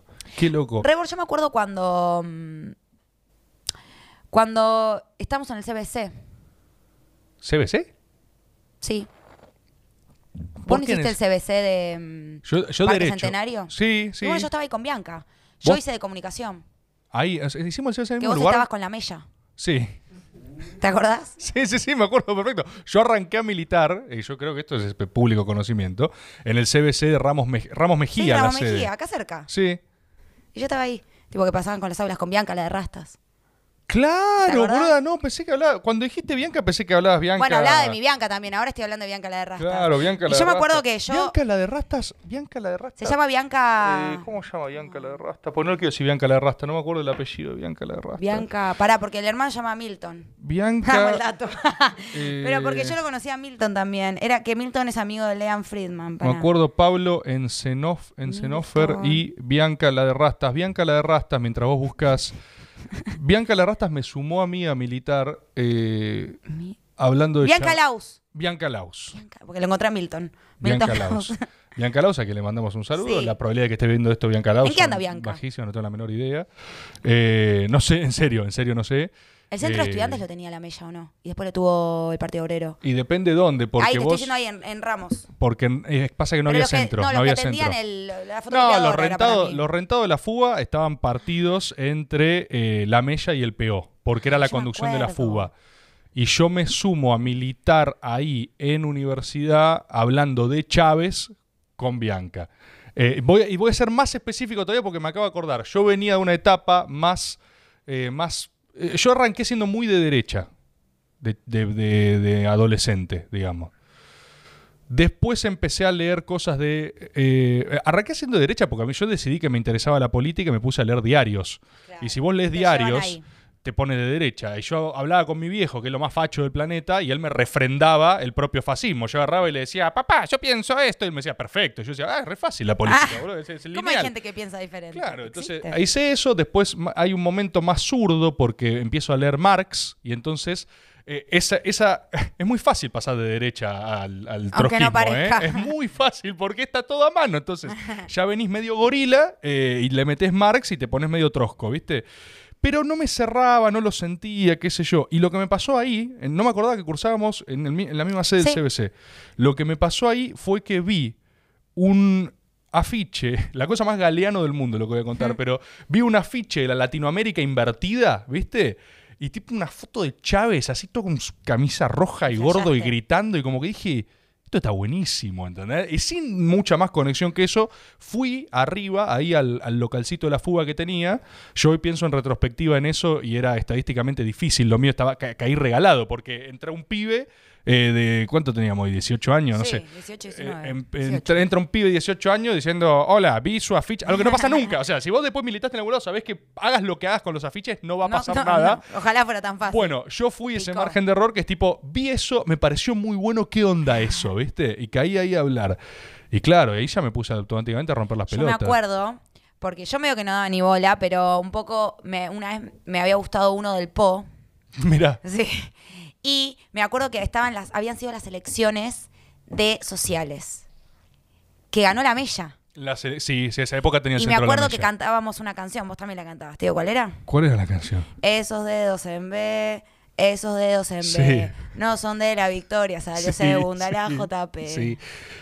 Yo cantaba. ¿Cantabas eso? esa canción, pero porque derroté a la JP. Salió Cuando yo, segundos. cuando yo estaba contra la JP, le ganaba a la JP, y cuando me pasé a la JP, le ganaba a la ah, o sea, sos vos la clave. ¿Eh? Eh, Al- claro, soy un poco, o sea, eso no es un punto de contacto que tengo con Massa. O sea, donde está Massa probablemente gane, digamos. En esa época me la acuerdo, sí, sí. Para mí, ¿sabes qué fue la mella para mí, boluda? Eh, yo, por empezar, estoy muy agradecido a ese espacio, porque eh, siempre dicen que los bardeo, y es mentira, yo no los bardeo. Eh, estoy muy agradecido con ese espacio porque para mí fue como la posibilidad de eh, eh, desgorilizarme. Yo vengo de una familia donde nadie habla de política, o sea, no, no es algo, viste, cotidiano para nada. Nunca tuve referente en la familia. Entonces me interesó, me empecé a meter y tengo los tumbos de alguien que se empezó a meter desde ningún lado en particular. Y mm, la Como que te abrazó. eh, no, la mella para mí fue una gran escuela de militancia en un montón de cosas y también fue como lo que a mí me permitió desgorilizarme, ¿viste? Yo creo que, yo hoy creo que el peronismo es, yo, ya me, pasé de antiacadémico, pero ya siento que es una cosa, es un sentimiento, es una cosa que se siente, ¿viste? Es una forma de intuir el mundo para mí. Y es un, eh, es mucho más programático que ideológico. Yo creo, y para traducirlo, que el peronismo es más una forma de hacer las cosas que un sistema teórico, ¿viste? Sí. Y yo en retrospectiva creo que siempre fui peronista y yo me encontraba con gente que era peronista también. Y existían en distintos lugares, ¿viste? Existían en distintos lugares. Y yo eso lo descubrí con un montón de personas en la mella, en la mella. Lo que después me fue pasando en la mella es que esas personas con las que yo me identificaba se iban. Entonces de repente tipo, "Uf, che, te quiero Porque este que me cae re piola se está Claro, yendo. era la, la otra canción que cantaba el peón, que es que sos un trampolín a levita, ¿viste? Entonces, la gente, yo el que me gustaba, el que me caía bien, la que tenía buena línea, es tipo, che, no está más, ¿eh? ¿por qué no está más? No, se fue, no, no, no, no, no, se fue de la tele, murió, ¿viste? Eh, y entonces se iban, se iban, y yo dije, "Bueno, qué raro. Entonces, porque, eh, a muchas veces te pasa, te pasar en todos otros planos también, que hay gente que te tranquiliza, su presencia te tranquiliza Sí, a vos. Como si está acá él, estoy bien. Lo Claro. justifica, sí. Porque confías en su criterio. Exacto. Y a mí me empezó a pasar que se me iban como esas Sí. personas y decía, "Mm, ¿no sigo yo entonces? no, y después tuve sí una serie de procesos de discusión, eh, en los cuales dije, o sea, yo sentía que todo lo que pensábamos señalaba un lugar.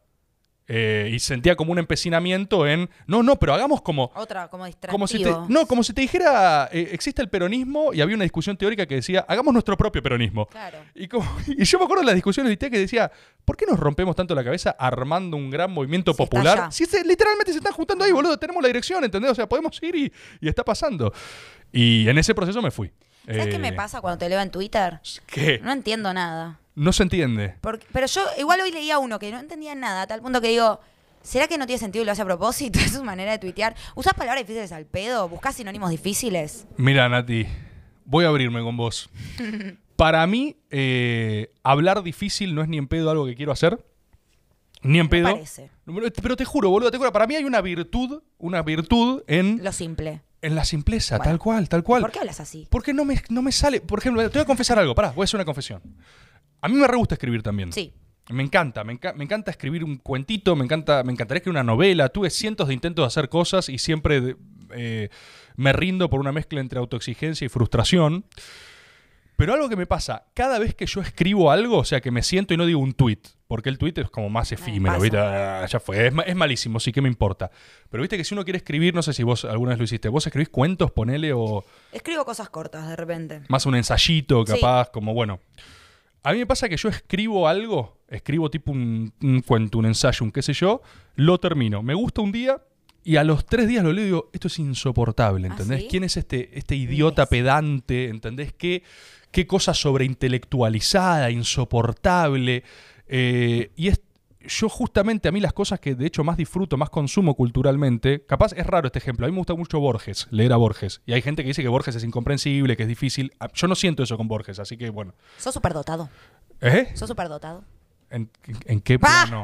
no, señor, en el este. No creo, no, no creo, no creo. Yo, a mí me pasa que me gustaría hacerlo más simple y no puedo. Ok. Entonces, cuando escribo, leo mi propio registro y me molesta. Y por eso nunca... Me encantaría escribir un libro, ¿eh? A mí me encantaría, yo estoy obsesionado, hay un libro de eh, Raúl Escalabrini Ortiz, que es el hombre que está solo y espera, Que no solo es una calle.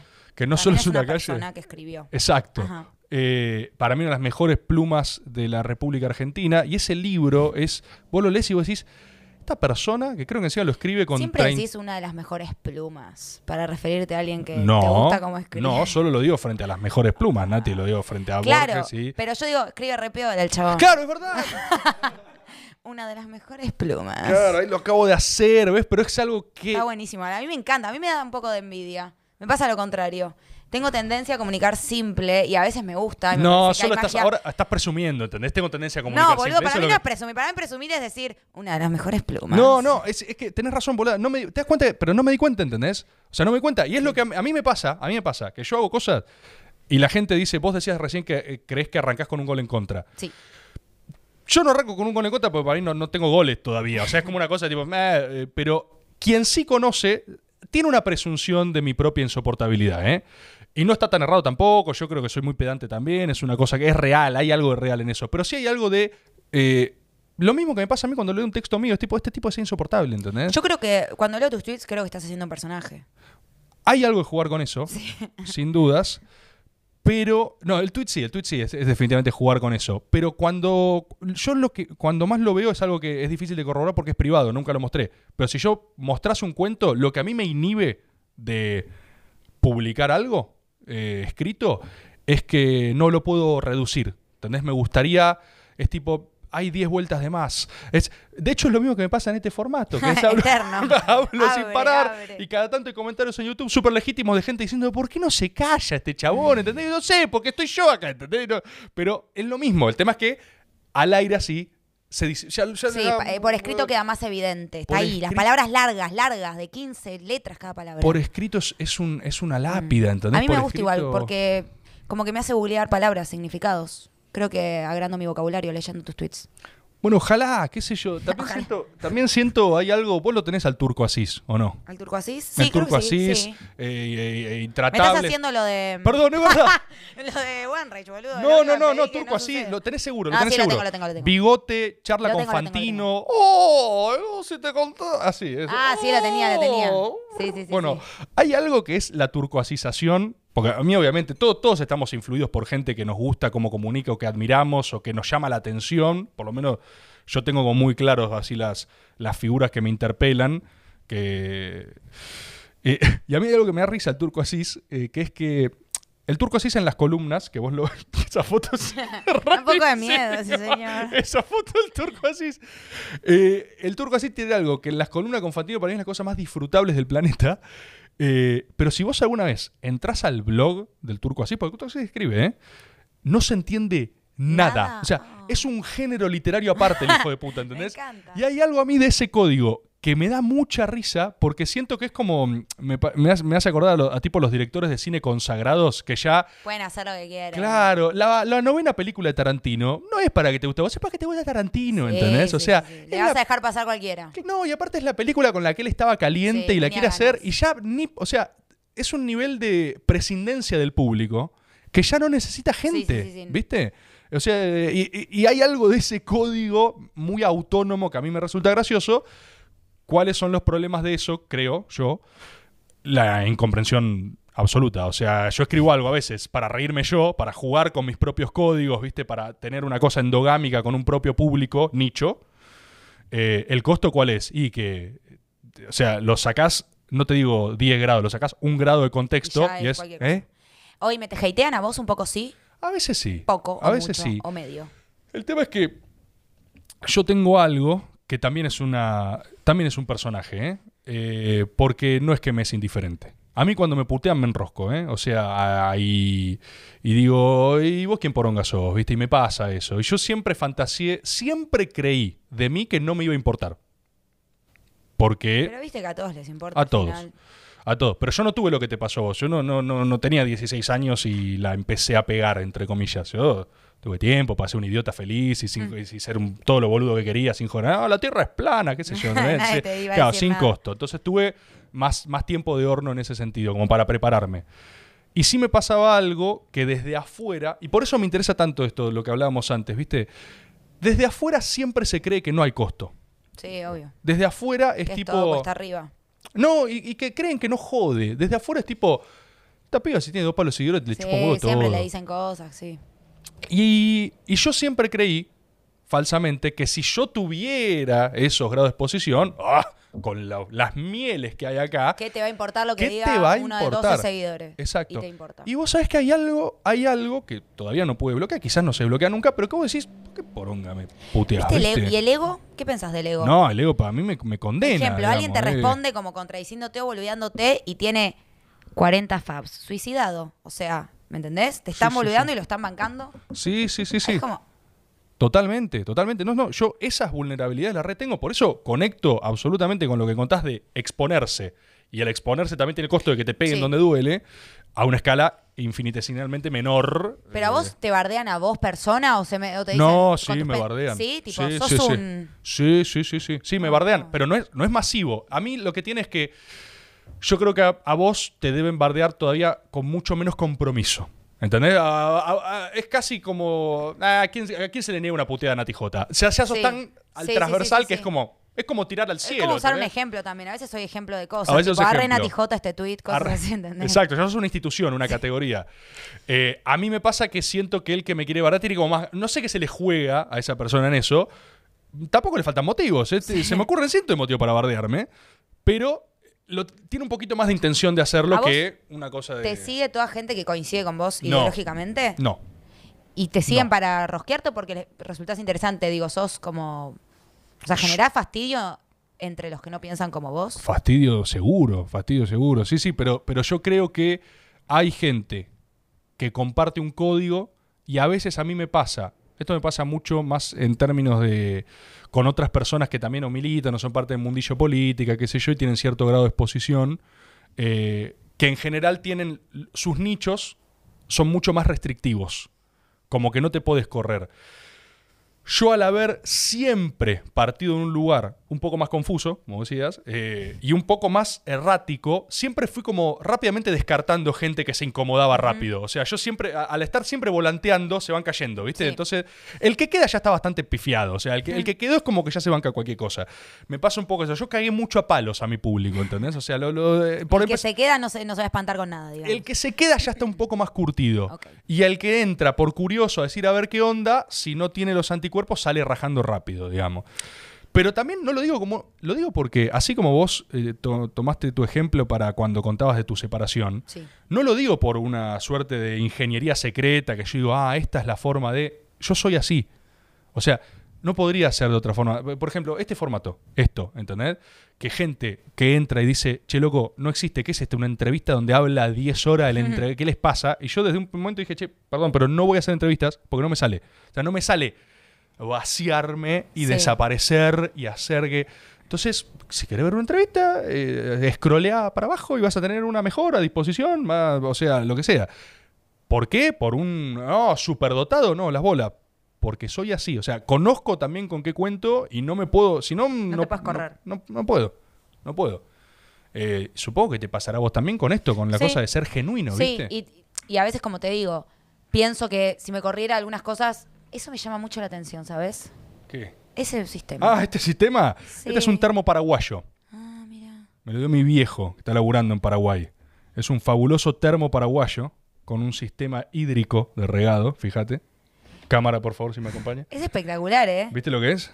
Escucha, ¿es Sí. rebord? Porque yo digo rebord. En Porque- nuestras épocas del colegio. Pero ¿sabes por qué vos decís rebord? Porque yo muté. Yo en la secundaria era rebord.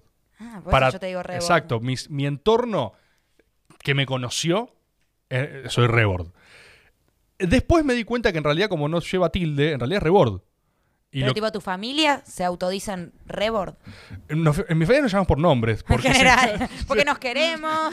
Tomasito. Igual mi vieja, mi vieja dice rebord, ¿eh? Mi vieja dice rebord, pero creo que dice rebord también porque ya se empezó más a, a usar Pero así. familiarmente pero si no- es rebord. Pero vos un día dijiste, loco, no voy a inventar algo que no es. Eh, empezó a pasar. Me, me gusta más cómo suena rebord ahora o me acostumbré, no sé. es raro. Para vos es raro, claro, porque sí. es que ponele. los- mis amigos de la secundaria, eh, no hay otra forma de decirlo. Y también siempre me dijeron por el apellido porque yo estaba en un curso con tres Tomás. Si es que es un nombre que en nuestra época llovía, Eran como todos. las Camilas. Por eso éramos Camilas y Sí, Tomás, éramos todo, Camilas enteras de Tomases. Camilas y Tomás de fábricas, Sí, ¿entendés? sí. Eh, entonces era lo que quedaba. Yo Por era eso te rebord. decían rebord, claro. Yo Claro. te conocí como rebord. Tu nombre no sé si Siempre.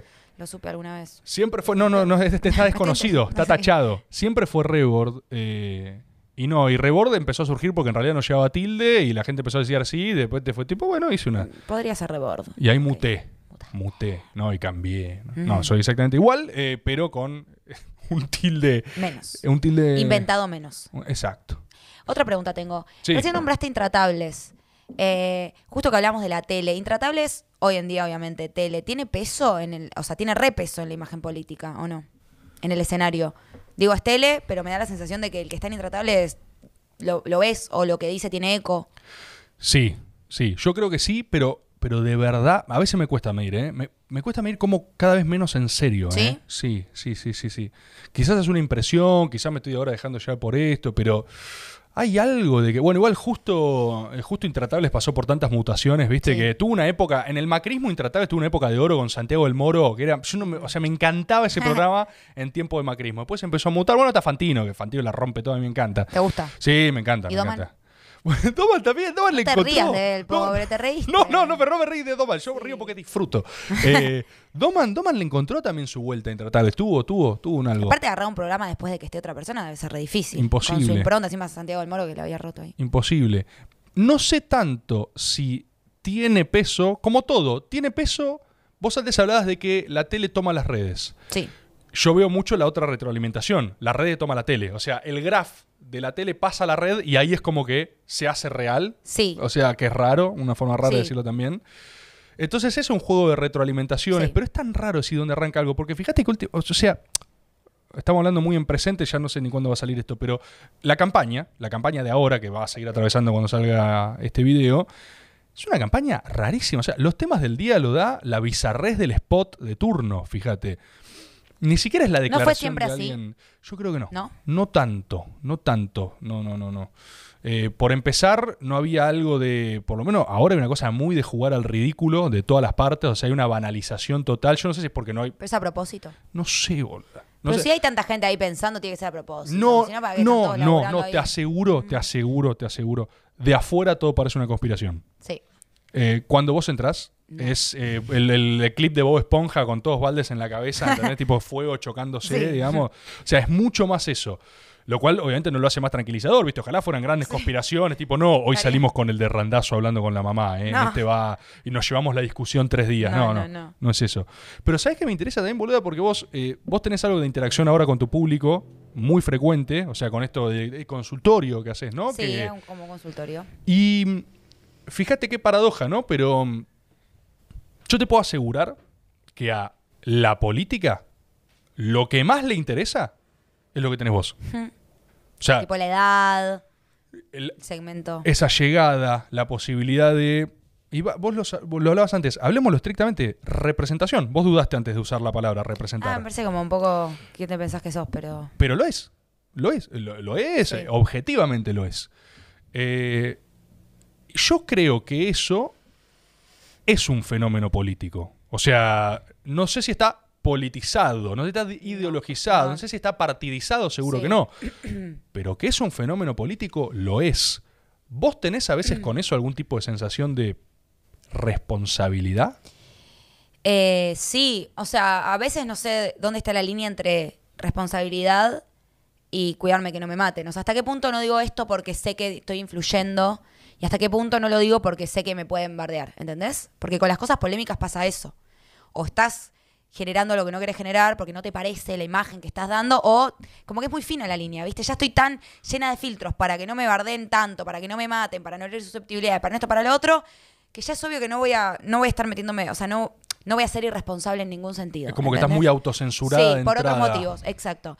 Em, ¿Tenés ganas a veces de agarrar y decir, no sé, eh, lo, lo imagino en términos, aparte con la, poli- la política, ¿te atraviesa a vos o te chupa un huevo? Que te, mm, a mí me pasa algo muy raro con la política. Em, mi mayor acercamiento fue cuando la Mella ganó en sociales, y que fui porque me gustaba el del Po.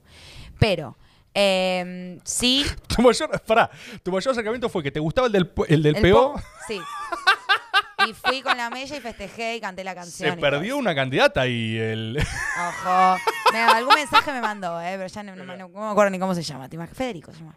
Eh, no, pero sí me. Como que. No. Me interesa, o sea, creo que es la manera y el medio para cambiar las cosas, pero no creo. No crees. No creo en nadie. Todo me, me cambió la cabeza cuando. Porque yo me acuerdo la primera vez que voté, estaba re contenta, sentía que estaba aportando a los cambios, no sé qué, no sé qué, no sé qué.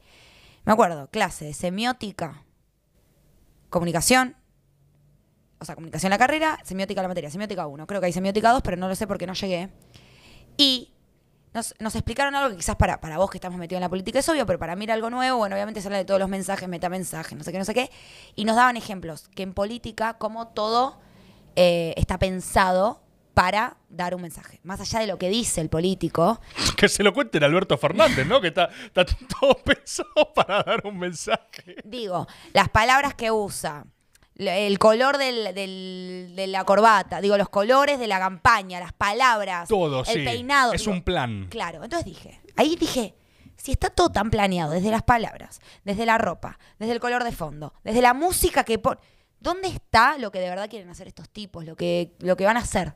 Si está todo pensado para algo, ¿cómo puedo creer en esto que me están diciendo si sé que esto lo planearon un montón de personas detrás con un objetivo claro de dónde está la verdad? ¿Cómo puedo confiar en lo que van a hacer después si esto está replaneado? Como que me parece todo muy abstracto, ¿entendés? Todo palabrerío, colores, intenciones, la, la, la, y no sé dónde está la verdad. Entonces, como que. Y todos creo que son lo mismo, porque siento que la política es un poco eso. Como convencer con, con distintas herramientas, pero no sé dónde queda el. Ni te voy a decir los principios del político. Lo que realmente va a hacer o lo que realmente cree que está bien, ¿entendés? ¿Te parece que son falsos? Muy falsos. Y que. Va a ser medio Cris Morena lo que voy a decir, pero como que se olvidaron lo que de verdad creían. ¿Hay gente que no te parezca falsa o todo? O sea, ya es En la política, En la todos. política, todo falso. Igual, pará, tampoco los escucho mucho, estoy tan desilusionada que ni, ni me meto. Claro. Y otra cosa que me flasheó mucho, que también me cambió, yo tenía una amiga, va, tengo, pero no me veo hace mucho, que militaba en un partido como muy grosso, no lo voy a nombrar, y, mm, y me... Como que yo hasta ese momento veía el partido desde afuera y lo veía súper pasional, súper convencido, súper... Y a través de ella que militaba, noté muchas cosas de adentro que dije, ah, esto es tipo, no, porque va a ir él a abrir el, el acto, porque no sé qué, entonces tal se calentó, porque lo pusieron de superior. Es como que dije, todo lo que hay es mugre detrás de todo. Ni siquiera algo era muy mugroso, ¿eh? Era como, había otros intereses y no sé dónde quedaba el pueblo y hacer las cosas bien para el país y para la población y la economía. Parecía en un segundo plano y que lo que importaba eran como las moviditas, quién va, quién viene, ¿entendés? Entiendo perfecto. Te Y me una- desilusionó eso también y dije, me y parece te, que no. y te hago una pregunta, porque eh, yo estoy del, eh, del- exactamente del otro margen en este caso de lo que describís, al menos en. No te digo porque estoy, ah, estoy remetido, pero sí, sí lo siento Sí, mi mundo, ¿viste? Sí, sí. lo siento como mi lenguaje, mi, mi hábitat. Eh, y hay algo, a mí me llama mucho la atención, de que primero está.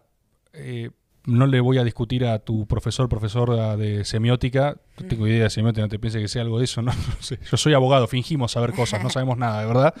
Eh, pero ojalá estuviese todo pensado, digamos. Eso es lo primero que me sale decir, como eh, algunas cosas están pensadas, como, como en cualquier lado, y la, la otras es, es hacer con lo que hay, con niveles que te sorprendería, ¿viste? O sea, ¿Y pero por qué? Si hay tanta gente atrás, ¿por qué no, no lo arman? O sea, Porque- es obvio que lo arman. Porque no hay, al menos, si yo algún día conozco un gran cuartel de operaciones de la CIA que digita toda la realidad de lo que está pasando, te juro que te lo cuento. O sea, agarro, tío, che, Nati, la verdad, ¿te No, ahora sabes no que hablamos, tan razón. Así, pero digo, desde el punto de, te digo desde mi desconocimiento, que arman las listas y hasta es transparente de que no, este se puso con este porque entonces la- le conviene aliarse con. Todo es como una estrategia para captar votos o para unir fuerzas y para. Y digo, ¿dónde queda la verdad de lo que quieren hacer con. de, de sus principios y lo que quieren No, es hacer en- que- en, el Congreso? ¿Entendés? Siento que pasa un plano que para mí eh, debería ser eso lo más importante. Entiendo que es re iluso lo que, lo que yo pretendo y entiendo que para llegar al poder hay que hacer esas cosas. Por eso es como un mundo que me genera contradicción y que me- no va conmigo, ¿me entendés? Me cuesta, ¿no? O sea, ahora voto y me la baja. Eh, Mira cómo cambió. yo al principio estaba re contenta de votar y ahora voto y no sé qué chota votar y no sé. Igual, eh, en este momento particular hay problemas generales para saber qué chota votar. O sea, no, no, no vas a ser la única ni a palos. Pero sí me parece, te decía lo primero al respecto de la presunción de orden, te aseguro que no están así, pero no importa. Lo segundo, lo segundo que es esto que decís de siempre hay esas cosas, ¿viste? ¿No? Vos dijiste cosas, o sea, del interés mediante, de la, de la rosca, de la Sí. cosita, el qué sé yo. Y yo siento que la política, así como vos sentís que arrancás con un gol en contra, Sí. la política en ciertas discusiones de lo público arranca con 10 goles en contra, que es una carga peyorativa, o sea, una mala forma de ver cosas que no son de la política, son del ser humano. O sea, hay cosas que me pasa mucho también a- discutiendo cosas con mi viejo, por ejemplo, eh, que es que en todas las áreas de la vida, la, la vida de una persona está llena de transacciones, de negociación, de aliarte con gente que no te cae tan bien para conseguir un interés, de tener una reunión de Sí. consorcio y Sí. necesito juntar los Es votos para cambiar al sí. encargado. O sea, y todo eso en el plano civil Está Como bien, lo loco. Estás viviendo, ¿viste? ¿Qué sé yo? Uh, tengo que pagar impuestos. ¿Cómo hago? Para, hablo con un contador, Metés ¿viste? un- sí. Claro, no tenés un amigo. O sea, es como plano civil todo bien. Y de repente hay una cosa que yo considero como una suerte de gran hipocresía social. Que ahí sí se cuestiona. que de repente vos cruzás esa línea y de repente. Ah, esto es, esto es turbio.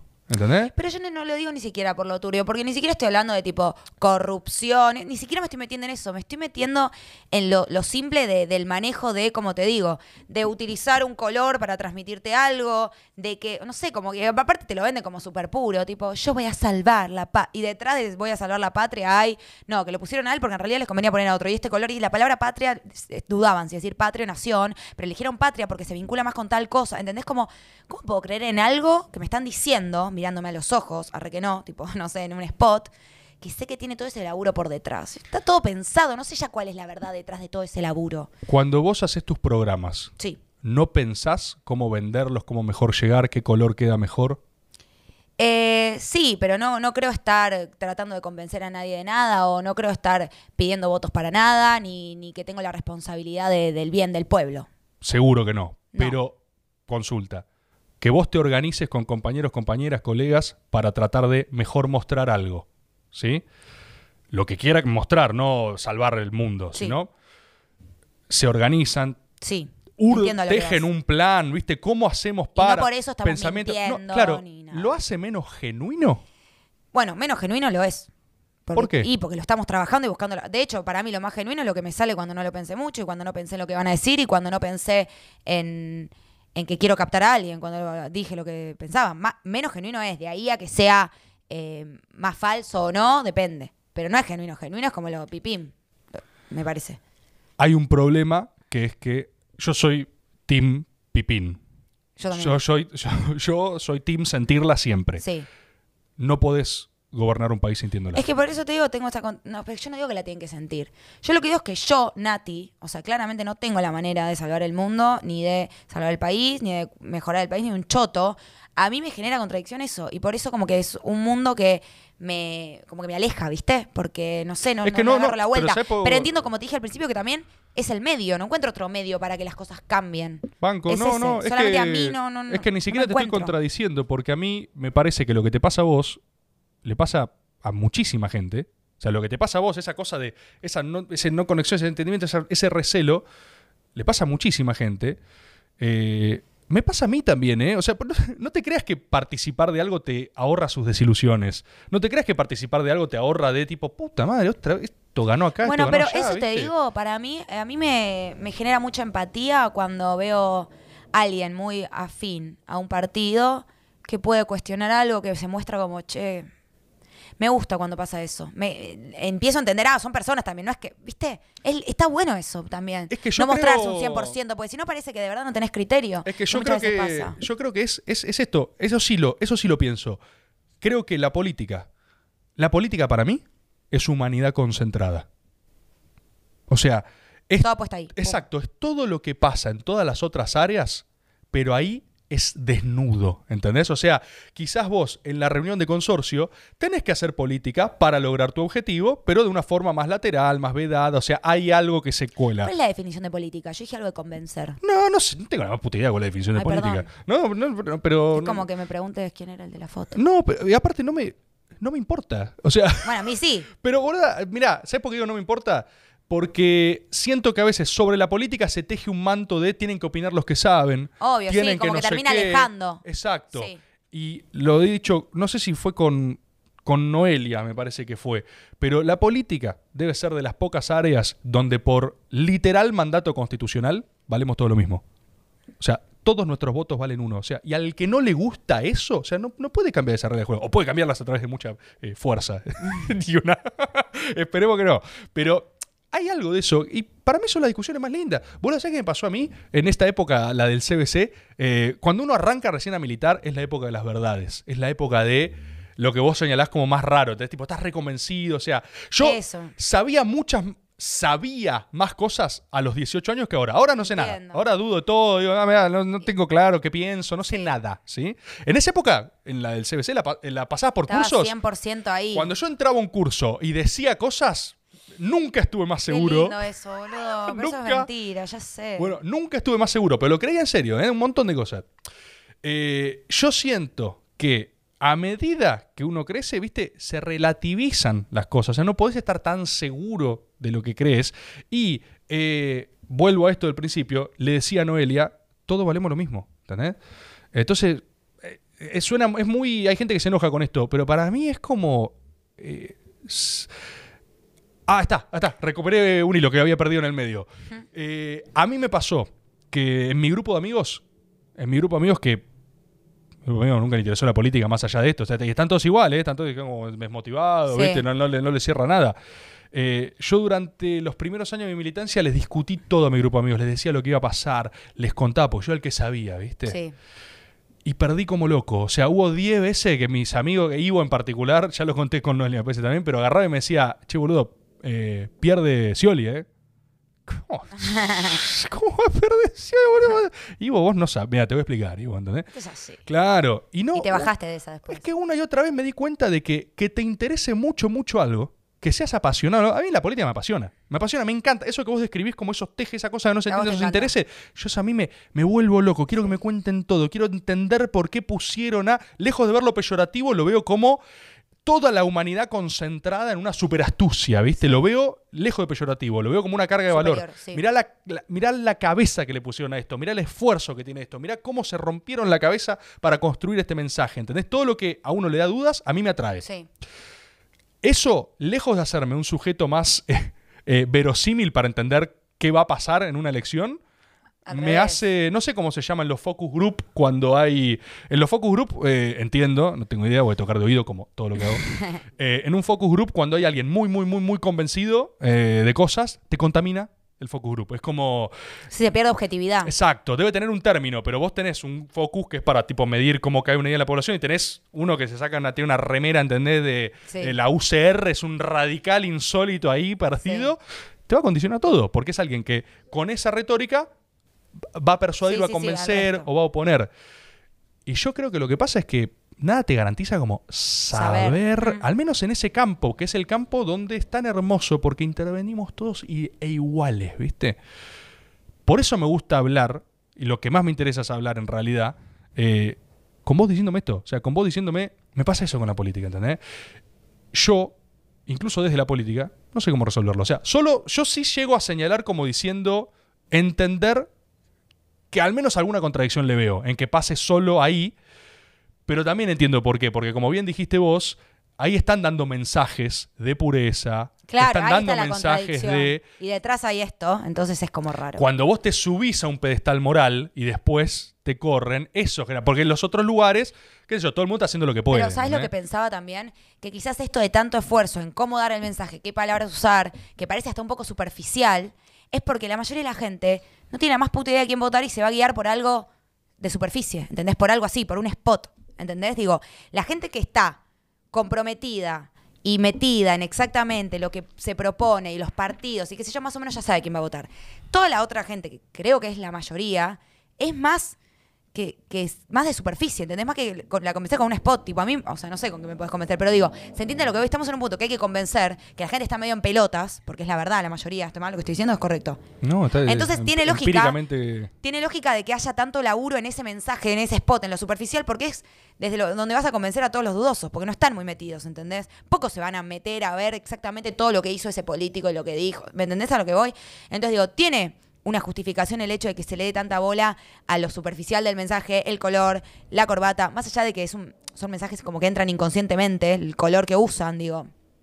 Tiene sentido porque necesitan esa herramienta para convencer a toda esa gente que está como dudosa. Ir con algo medio básico, ¿Y por qué te genera tanta desconfianza entonces, si tiene sentido? O sea, tiene sentido, pero me genera desconfianza porque de todas maneras me resulta contradictorio. Y ya. O sea, tiene sentido, digo, lo- me puse a pensarlo mientras lo hablaba con vos, pero no sé, siento que, no sé, o sea, entiendo que lo que estoy planteando es medio como como irreal, ¿entendés? Como, como contradictorio. Pero me pasa eso, a mí es un mundo como que me expulsa, ¿viste? Yo soy como, como esto, como más de lo, lo- lo transparente, ¿viste? Y no es transparente la política. Y no estoy hablando de corrupción, estoy hablando de que a mí me encantaría que venga un chabón, señor político random, y me diga, yo quiero hacer esto, me cabe esto, esto no me cabe mucho, ¿no? Que vengan con el cosito armado y los colorcitos y la musiquita, ¿entendés? Obvio que no existe lo que yo quiero. No existe. No, y, se me ocurre, no sé si no existe, ¿eh? pero se me ocurre que las veces que se intenta hacer eso, también a la gente le cae como el orto, ¿eh? Pero no, nunca van a hacer eso. Porque por más que se sienten conmigo, bueno, voy a hacer una entrevista descontracturada con Vidal. Viene Vidal, se sienta. Igual Vidal vino recoachada, o sea, no sé, sabe lo que quiere decir, de lo que quiere hablar. Le dijeron que esto me parece a mí, ¿no? Y capaz, no sé si va a venir conmigo, va a pensar que se pone, pero digo, está como todo tan pensado y eligió venir conmigo porque mi público le sirve, porque no. Entonces ya se perdió lo que yo estoy buscando, ¿entendés? Que no existe. Por eso no, o sea, no existe y por eso reconozco que es como una falencia mía, pero a mí es un mundo que no me abraza, ¿entendés? No, No, no, no diría que es una falencia. Para mí ni en pedo. Es algo, es como. Quizás son límites objetivos, ¿entendés? Pero, o sea, yo veo como. Eh, veo como campos, ¿entendés? Es como si. eh, porque está lleno de gente eh, que se involucra en política y empieza a encontrarse ¿no? con esos costos, con esas problemáticas, con esas cosas. Que yo lo que trato como de contraponer, si se quiere, es que no son contradicciones que no estén en otros planos de la vida. Es lo Sí, lo mismo, es lo mismo, ¿viste? El tema es que. Pero es como cualquier- te digo, mi consorcio, ¿qué, qué tanto está cargado? O sea, ¿qué tanta importancia tiene? ¿entendés? Bueno, la importancia ¿Qué tanta cambia. pureza me vende? Tipo, no sé, lo otro es como. Todo el pueblo depende de eso. Sí, o sea, sin lugar a dudas, le caben las más altas responsabilidades, le cabe la más alta exigencia, y por eso está perfecto pegarles. O sea, por eso está perfecto, porque si uno tiene vocación política y se mete en ese lugar, eh, y se tiene que bancar las trompadas. ser político. Y yo, yo considero que hago política. Bueno, pero tipo postularte un día. ¿Qué sé yo? No sé, no sé. Yo tal vez te voto. ¿Vos me votarías? Bueno, listo. eso- ya dudaste. ya te perdí. Mirá, te perdí. ¿en cuánto? Pero si me, si me repiten en el replay de la cámara lenta, es, hay un nanosegundo que es tipo, mira, es que al instante que yo empecé a decir, che, quizás lo hago, Sí, ya está, ya no fue genuino. y bueno, perdí algo. No, pero. ¿Te gustaría? Sí, o sea, yo- es, es mi hábitat. Es mi hábitat. Es lo que. Obviamente tengo otros intereses, tengo otros mundos, tengo otras cosas, pero a mí me. Pero tendrías que ser menos gracioso. O Bueno, serías un político gracioso, estaría bueno. No sé, hay casos. Hay uno ahora que ganó, creo que en Ucrania, que era comediante de stand-up, eh, que hace unos spots buenísimos. Está el del Salvador, eh, Bukelele, Bukele, que, que está completamente loco. Estoy citando gente loca, igual no sé qué tan. ¿Qué tanto te sirve? Sí, no sé Arrancó qué- mal tu campaña, no Rey. sé qué tal- por ahí. la- las referencias son, son un poco trambólicas.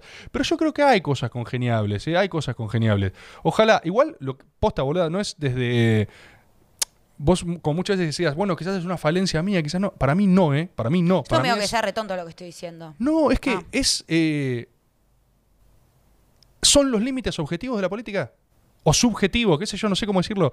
Pero es de verdad lo que no se termina de, de- de escular. O sea, es lo que no termina de. ¿Y pasa en todo el mundo o pasa acá? No más. Yo creo que sí, pero, pero hay algo de que la sociedad civil argentina, contrario a lo que se cree, está mucho más politizada Sí. de, eh, que en otros lugares. Y por más que haya picos de, ah, no, no me interesa nada, los debates políticos, las referencias políticas están mucho más presentes que en ajá. otros lugares. Hay otros países donde eh, vos podés ignorar la política completamente. O sea, Pero no es por hashtag la grieta. eh, un poco. No creo que sea por hashtag la grieta. Hashtag creo que la hay- grieta es genial. Creo que no es hashtag la grieta, eh, creo que hay niveles de intensidad intrínsecos a nuestros intereses que a mí me parece que al argentino le gusta la política. A mí me parece que al argentino le gusta el bardo, al argentino también.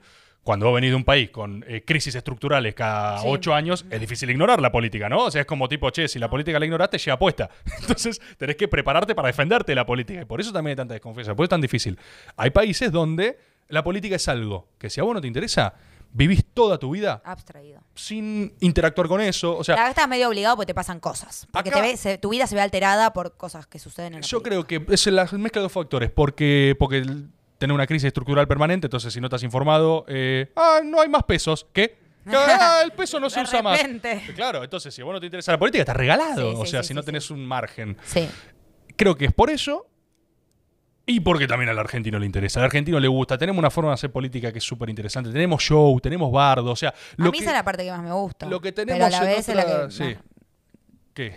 como que me divierte la parte del show. Esa es la que yo Divierte, veo. Pero a la vez, me, me- eh, para mí, no quiero que sea un show. Quiero, o sea, si tienen en nuestras en sus manos nuestro futuro, dicho crismorinísticamente, Sí. no sé si quiero que hagan un show con eso, pero a la vez lo miro y digo, dice que marchan un montón. ¿Entendés? Como, Yo estoy. Me cabe un toque. Yo estoy, yo estoy tan quemado que ya ni, ya hasta soy escéptico del tienen nuestro futuro en sus manos. Bueno, Siento pero que- es real eso, nene. No sé, Vos- boluda, no sé. Obvio que sí. Es que siento que vos Estás tenés... más desilusionado que yo, entonces. Quizás sí. Qui- Quizás... Quizás sí, boludo, quizás sí. Siento que eh, cuando uno ya militó un tiempo está tan cagado a palos entre los limitantes objetivos, porque uno desde afuera cree que la política es una sola cosa, tipo es una entidad, ¿no? Eh, y la política son eh, un, un establishment real, o sea, hay funcionarios, hay gente que ejerce, hay votar, hay, hay un círculo rojo en la política, pero la política son también los actores civiles de la sociedad que se organizan y que defienden sus intereses, que eso está perfecto, o sea, empresarios de muchísimo peso, grupos mediáticos, eh, la justicia, institucionalidad, o sea, Sí, son un montón de. por eso uno de afuera dice la política No, y mienten y son los hijos No de me puta. gusta la política que es, está lleno de mil cosas dentro, obvio. El tema es que siempre la que se dirime es la política visible. ¿Sobre qué discutimos cada dos años? Sobre la política votable. ¿Y qué queda acá? ¿Cuál es el resto del espectro? El inmóvil, el que le chupa un huevo el spot porque va a seguir ahí 4.000 años. La persona de poder real en la Argentina con este de turno que va a tener que negociar una y otra vez, eh, ese- son los mismos. Y eso nunca está... Porque ni siquiera es como que me quejo de, mirá, ya me siento, viste, lo, Nadie lo habla ni Sí, lo cuestiona. pero ¿por qué? Porque requiere eh, tantos como grados de exposición que, que es difícil, es difícil. Y la política discutible es la de cada dos años. Y con la que la gente junta bronca Con es con la de cada dos años. Pero nadie agarra, voy a poner un ejemplo, pero al azar, nadie agarra, no sé, a Paolo Roca, cada, o sea, a cada tanto y le dice, hey, ¿qué hiciste vos con Techint para mejorar el país? Y el Paolo Roca te dirá, mira, yo no tengo por qué mejorar el país, yo quiero hacer mucha plata, la quiero romper. Pero uno quizás podría decir, che, ¿no existe algo parecido a algún tipo de responsabilidad social cuando vos, cuando vos sos tan megapicante? Mm. Pero de alguna manera lo- lo- a los que uno puede votar, no son ellos los que pueden hacer algo después con un Paolo Roca. Hasta ahí, hasta ahí, porque lo que pasa, acá es donde yo estoy más escéptico y me gustaría recuperar algo de mi... Mm, Así como de querés recuperar a la Nati J que... eh, sí, que empezó en ESPN y Yo a veces quiero recuperar, eh, creer que se puede, porque yo lo que vi, al menos en este último tiempo, una y otra vez, es que la persona que vota va a hablar con... eh, Pablo, Pablo Roca es rarísimo nombrarlo tanto. Ojalá viniera acá Pablo Roca y le preguntamos. Pero. ¿Y va- tranza? no tranza. No, no, no. Esa Fracasa. no puede. No puede. No puede. Te sentás y es tipo, hola, la política quiere sugerirte amablemente que Mm. vos. ha-", Y dice, no, Y listo. no tengo ganas. Qué reunión tan corta, ni un cafecito. Claro, nada. exacto. Eh, eh, corta el medio que más crees. Ah, Ah, metía, mezclaba Está bien, entrá, entrá. chivos. Eh, yo creo que el gran problema es que vos necesitas acumular mucho poder político para cambiar esas cosas. Y acumular poder político es feo. Se ve no feo. está bien visto. Se ve feo. Las cosas que tenés Da que hacer da miedo. A nadie le da miedo el mega empresario que viene hace 50 años acumulando poder político y que hace así y explota una provincia, por ejemplo. Tipo, che, me aburrí la pampa. O sea, eso nadie da miedo. La política, como tiene que siempre estar dando explicaciones por su exposición, porque acumula desde ese lugar, da miedo, porque parece tipo, crece y se viene y se viene. No digo que no tenga poder, ¿eh? no soy de los que... Hay gente, yo a veces discuto con compañeros porque minimizan demasiado para mí el poder de la política. Es tipo, no, la política no puede hacer nada. No, bueno, si no puede hacer nada, ¿para qué carajo te organizás? ¿Para qué carajo hacerlo? Yo creo que la política definitivamente puede, debería poder. Pero qué difícil que es. ¿entendés? Qué difícil que es. Y es tan difícil des- desentrañar todo eso. Y, y tr- y- y- y fíjate vos, lo primero que te salió imaginando esa reunión es tranza. Sí, ¿Viste? sí. Cómo la lógica va hacia. Ah, Ah, ¿viste? Así se arregla todo acá. Sí. y a veces no tranza, ¿eh? Y a veces es. No, no, no se se ponen de acuerdo, no se manejan los incentivos. Y ahí yo igualmente, para no hacerme el que no me quiero lavar las manos, yo creo que eso igual, igual, por exigencia Debería. moral, no. Y es un problema de la política, ¿eh? Porque, como bien decís vos, uno construyó ese mensaje, uno quiere cambiar el mundo, ¿viste? Yo, sea Pablo Roca, sea Mañeto, sea quien poronga sea, está Bulgerón y qué sé yo, y capaz te pide, mira, yo no, no quise cambiar el mundo, quiero tener mucha plata, ¿entendés? O sea, Por lo menos no te vendieron eso. yo, yo no quiero cambiar el mundo. Entiendo que tampoco podés vivir aislado del mundo porque vos tenés, así como te gusta disfrutar esas mieles, porque bien que acumulaste, te cabe las responsabilidades sociales de los eh, humanos influyentes. Entonces, no creo que no tengas que hacer nada. Pero creo que la responsabilidad de lograrlo es de la política. Y si falla, ahí le caben las exigencias para mí, ¿viste? ¿Te puedo hacer Eh, una pregunta? Siempre. ¿Te divierte más eh, ser oficialismo o oposición? Yo me divierto siempre. ¿Pero qué es más divertido? No, no, no. La gente sufre, padece mucho el oficialismo, pero yo con el oficialismo me, me encuentro bastante ¿Te bien. divertís? Sí, sí, Porque sí. ser oposición también es divertido. No, ser, op- ser oposición es más fácil. Claro, es más fácil. Ser oposición es más fácil. Sí. Eh, oficialismo es más difícil. Oficialismo, eh, hay mucha gente que el cambio de, de piernas la trastocó, no se encontró, no se halló, que venía muy cómoda en antimacrismo y de repente Claro. ahora es tipo, uff, ¿qué hacemos? Porque aparte es jodidísima la que Obvio. tocó, es jodidísima la que tocó. Entonces, ¿cómo haces? Bueno, mi forma de transitarlo es un poco psiquiátrica, eh, pero parece banal, eh, pero tiene mucho de divertirme. O sea, yo hay algo de que no. Eso es lo que no puedo ahorrar. ¿Entendés? Yo no me, no me puedo dejar de reír. Y, y la verdad que a veces siento que la, la realidad me acompaña, porque cuando todo el mundo. O sea, insisto, ves la campaña y es, es un estallo, boludo. Ya no soy yo. O sea, ya sé que ya no soy yo. No te tenés ni que forzar para reírte, está sucediendo Claro, afuera. claro. Yo antes, eh, por el ¿dónde veía yo mi atributo? Quizás en que yo le encontraba Algo alguna vuelta gracioso. Ahora está regalado Y ahora es tipo, yo lo digo, yo hago las columnas, voy a lo de Navarro, y hago columnas de humor político y yo digo, no estoy haciendo nada. Estoy contando lo que, mostrando Es- el video. Fue Sí. un fenómeno meramente descriptivo. O sea, te juro, describo un spot y es tipo, ah, ah, buenísimo. No hice nada. No hice absolutamente nada.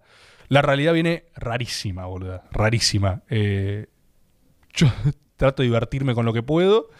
eh, y en el medio trato de hacer las cosas que me gustan también, porque ahí viene la otra cosa. ¿Viste? Hay veces que la política es muy absorbente. Es como si. Yo creo que ahí hay un problema. Hay un problema en vivir de la política y para la política porque eso te va alienando. O sea, la persona, y acá son de todos los palos, ¿eh? de todos los partidos políticos, el profesional de la política, que es necesario igual, ¿eh? es necesario porque tenés gente que... Pero pierde perspectiva para mí, ¿o no? Estás ahí, es como que te vas a hacer todo, como te digo, una estrategia. Una, ¿Y dónde está la No solo una estrategia, real? hay algunas personas a las que les pasa que la política, al transformarse en un medio de vida, ya no importa, o sea, tengo que Tengo sobrevivir. que quedarme acá, sí. Tengo que sobrevivir.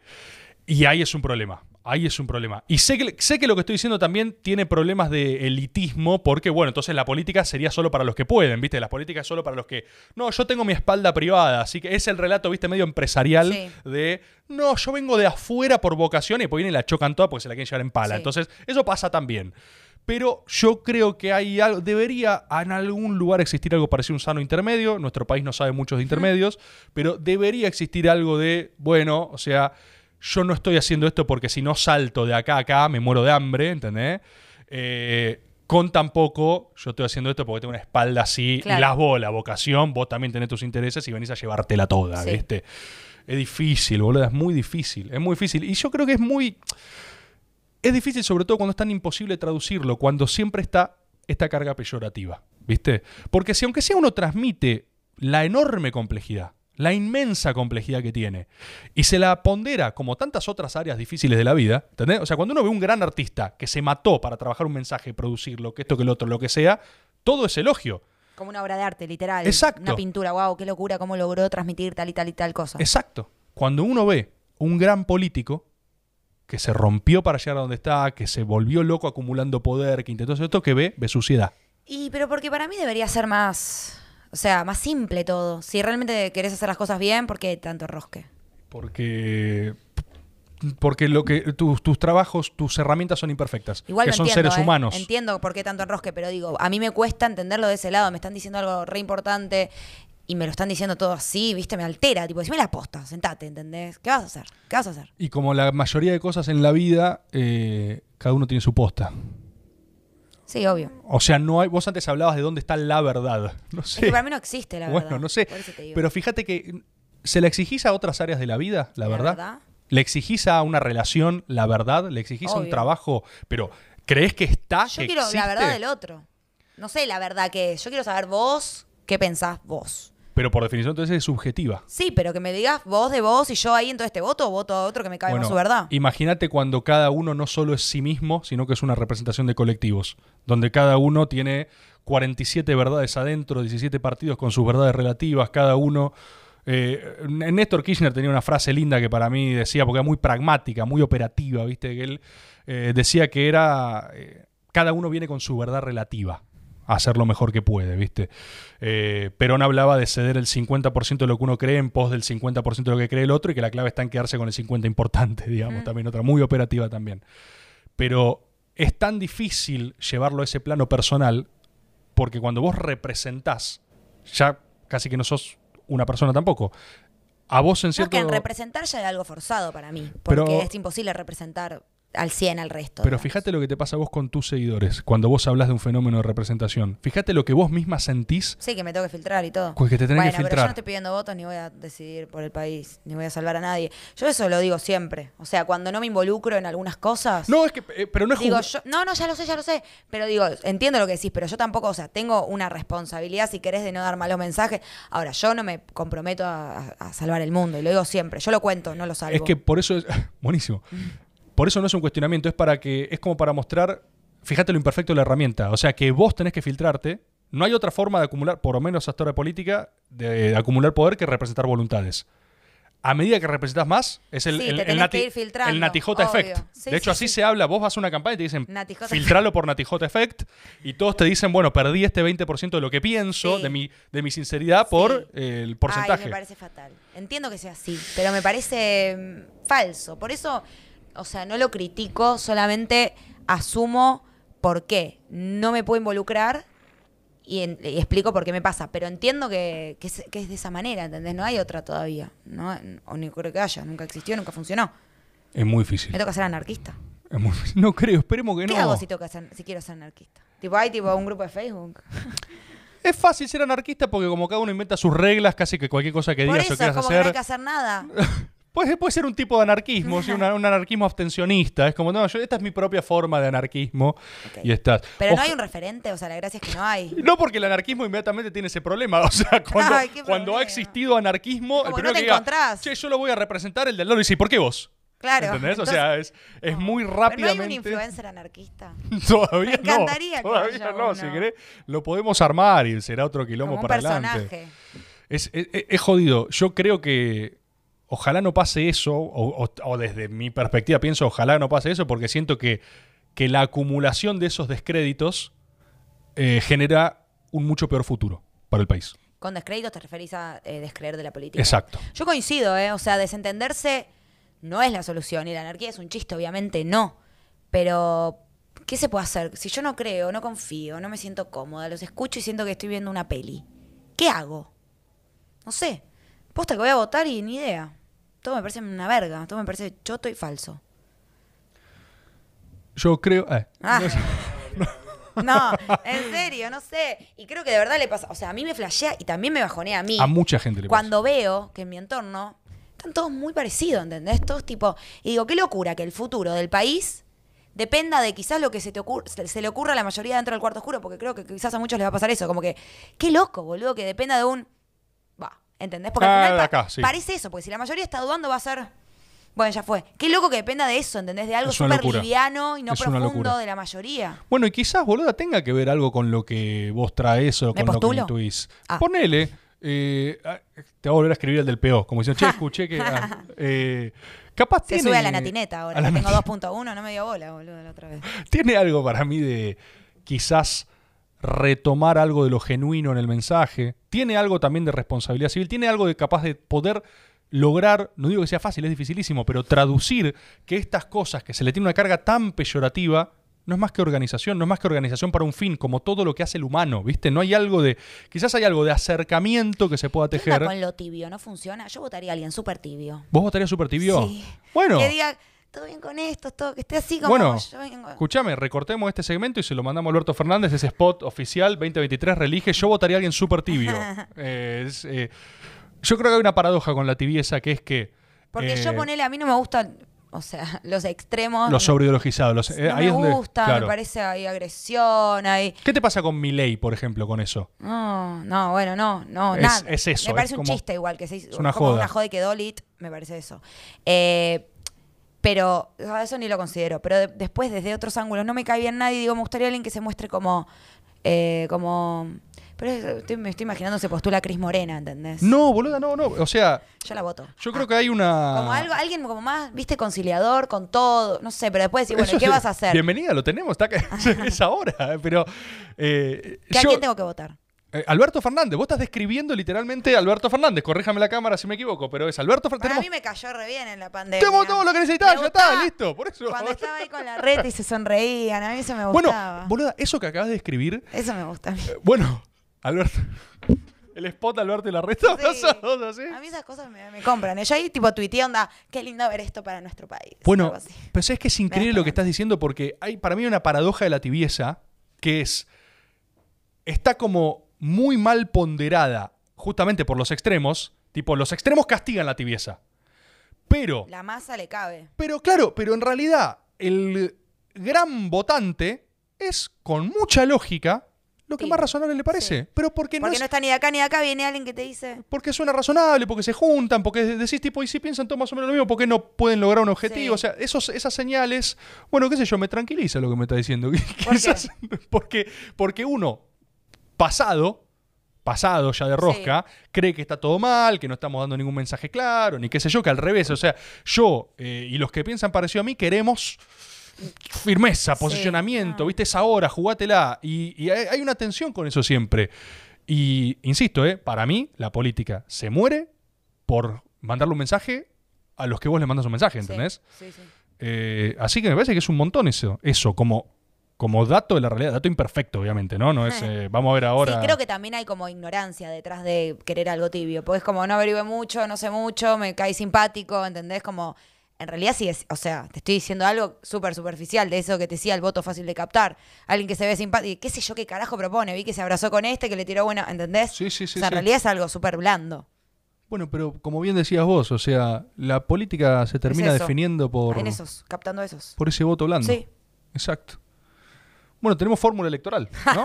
o sea, está, está cerrada, hay campaña, mandamos este tape así como está. Para el a- del PO va, el pibe del PO. Sí, sí, sí, lo conseguimos, lo conseguimos. Lo conseguimos. Eh, para que venga, decís vos. eh, Sí, para que se sume. Sí, sí, sí. ¿Es nuestro partido? Eh, Tiene que ser plural. mira, Nati, no profundicemos en eso. A ver, eh, la verdad es que no, o sea, no es nuestro partido. Sumar a alguien del PO creo que hoy tiene un nivel de dificultad. eh, ¿Qué tan difícil es eh, sumar a quién? No digo no. No, por ello, por ello, no, no, está claro. ah, está vos claro. no tenés drama. El PO no quiere. No, yo no tengo drama con nada, no tengo drama con nada. ¿El PO no va a querer? El PO no quiere Pero nada. Fede anda a saber en qué anda Fede. Le podemos preguntar a Fede. No sabemos ni si podemos ir a buscar y le preguntamos. Tiendo a creer que el PO no quiere saber nada, pero no quiere saber nada con nadie, el PO no Ok. quiere saber nada con el PO tampoco, digamos, ¿entendés? O sea, es, es difícil, es difícil. Pero quizás, quizás con esta gran plataforma, esta gran convocatoria, incluso, que incluya Fede, ¿entendés? Una plataforma donde puede estar. Fede y Nati J. Sí. Ese es nuestro programa. Desde Fede a Nati J. Perfecto. Y vienen todos. Pasando por Milei también. Sí. Tiene que haber de todos. Es porque es un partido que junta. Sí. Esa es la fórmula.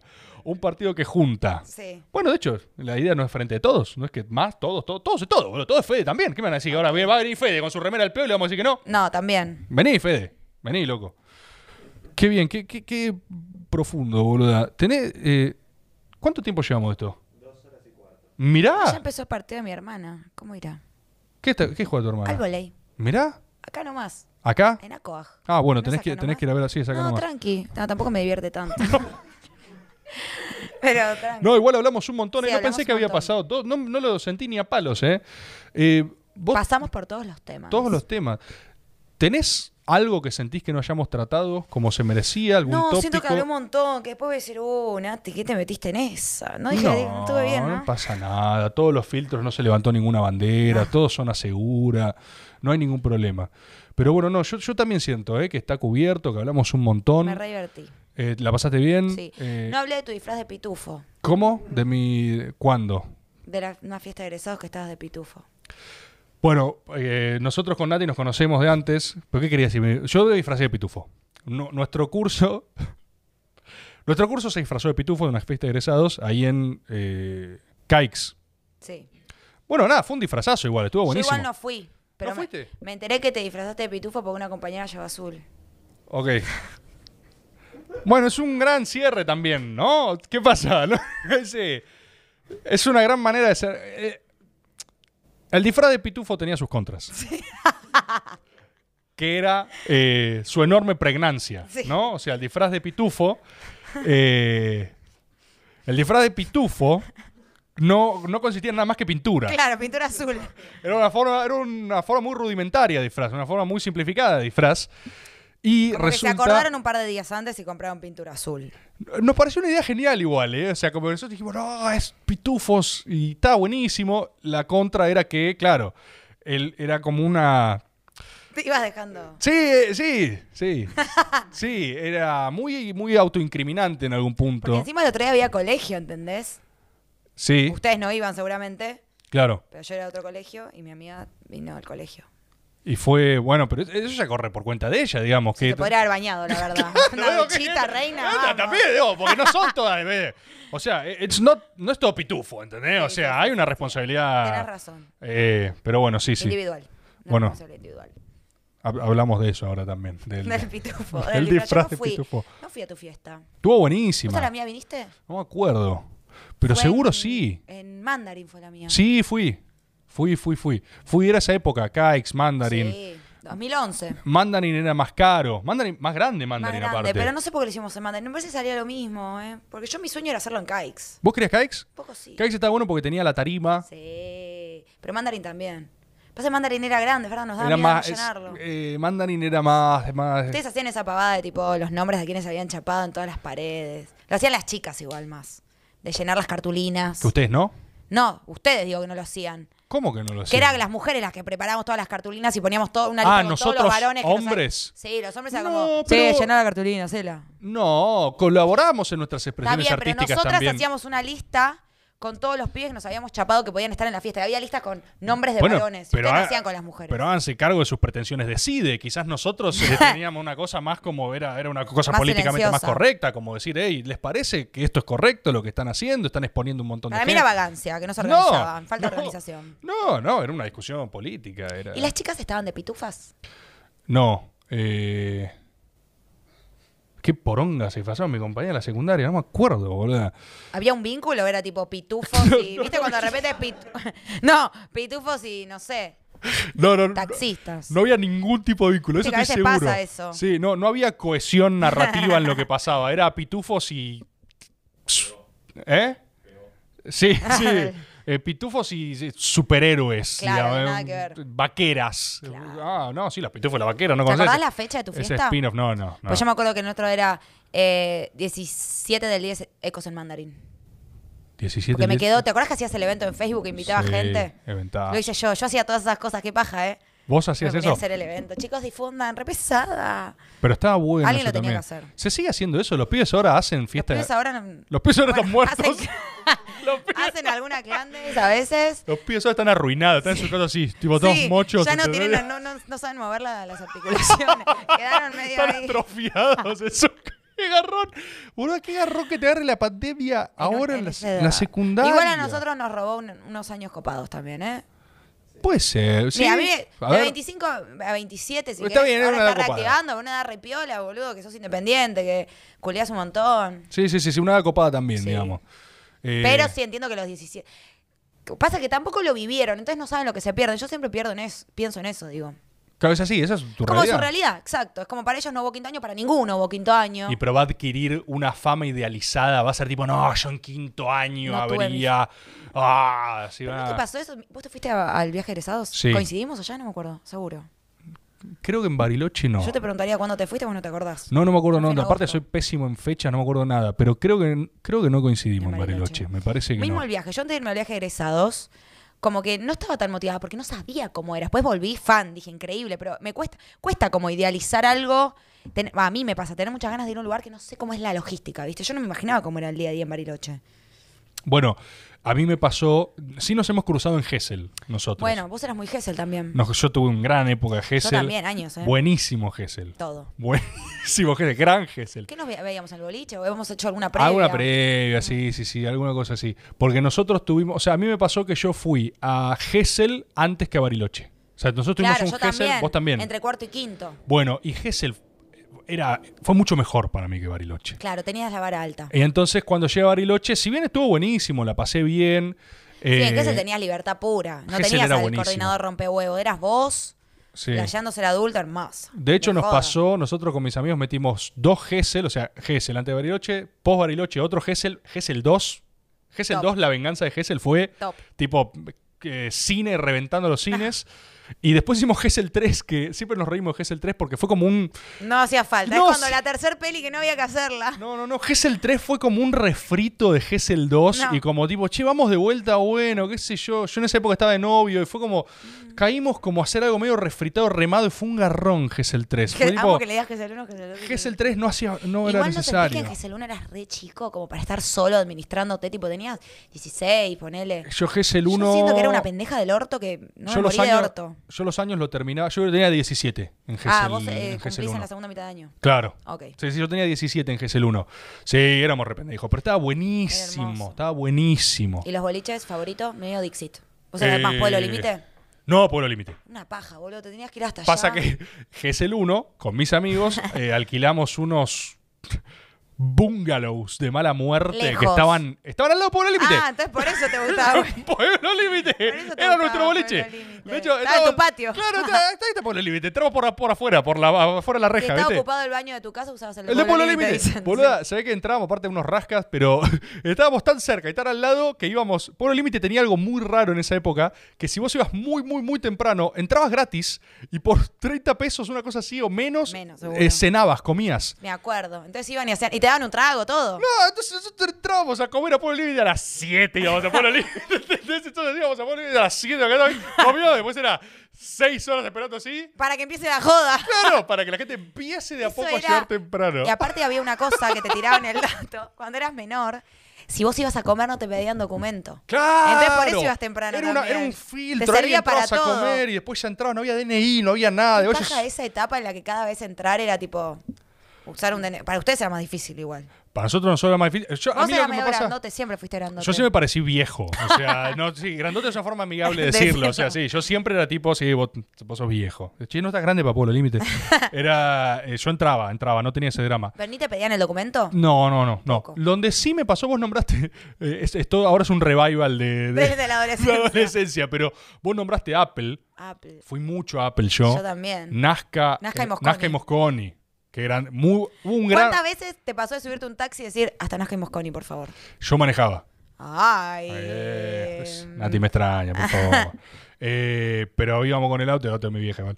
Iba con el auto. eh, hubo una gran época de Apple. Hubo una suerte de año dorado de Apple que Sí. coincidimos Yo también, creo que fue seguro. 2011, 2012. Sí, sí, sí. Full Apple.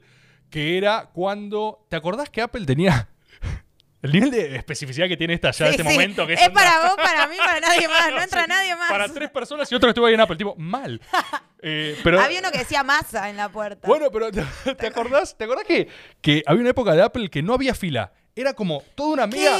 Era así como un. Era tipo, Mati, siempre hay un Mati, un Emi. Sí. Emi, Emi, Emi. Era un gran pogo. Tipo, entrar a Apple era como una, era una película de No, no, zombies donde entra- ah, de cualquier lado ir, a- ir hacia la meca de Apple. O sea, Era literal una mu- embudos. como uno- un hormiguero, no, boludo. no había fila. Pero No ya había. ese lugar cre- eh, quebró, quebró mi fe en las filas. Porque después de eso era como tipo, ¿para qué hacer fila? ¿Entendés? se no puede hacer así. No conoces el modo Apple. ¿entendés? Sí. Vos simplemente te acercás así enajenado y en algún momento entrás, ¿viste?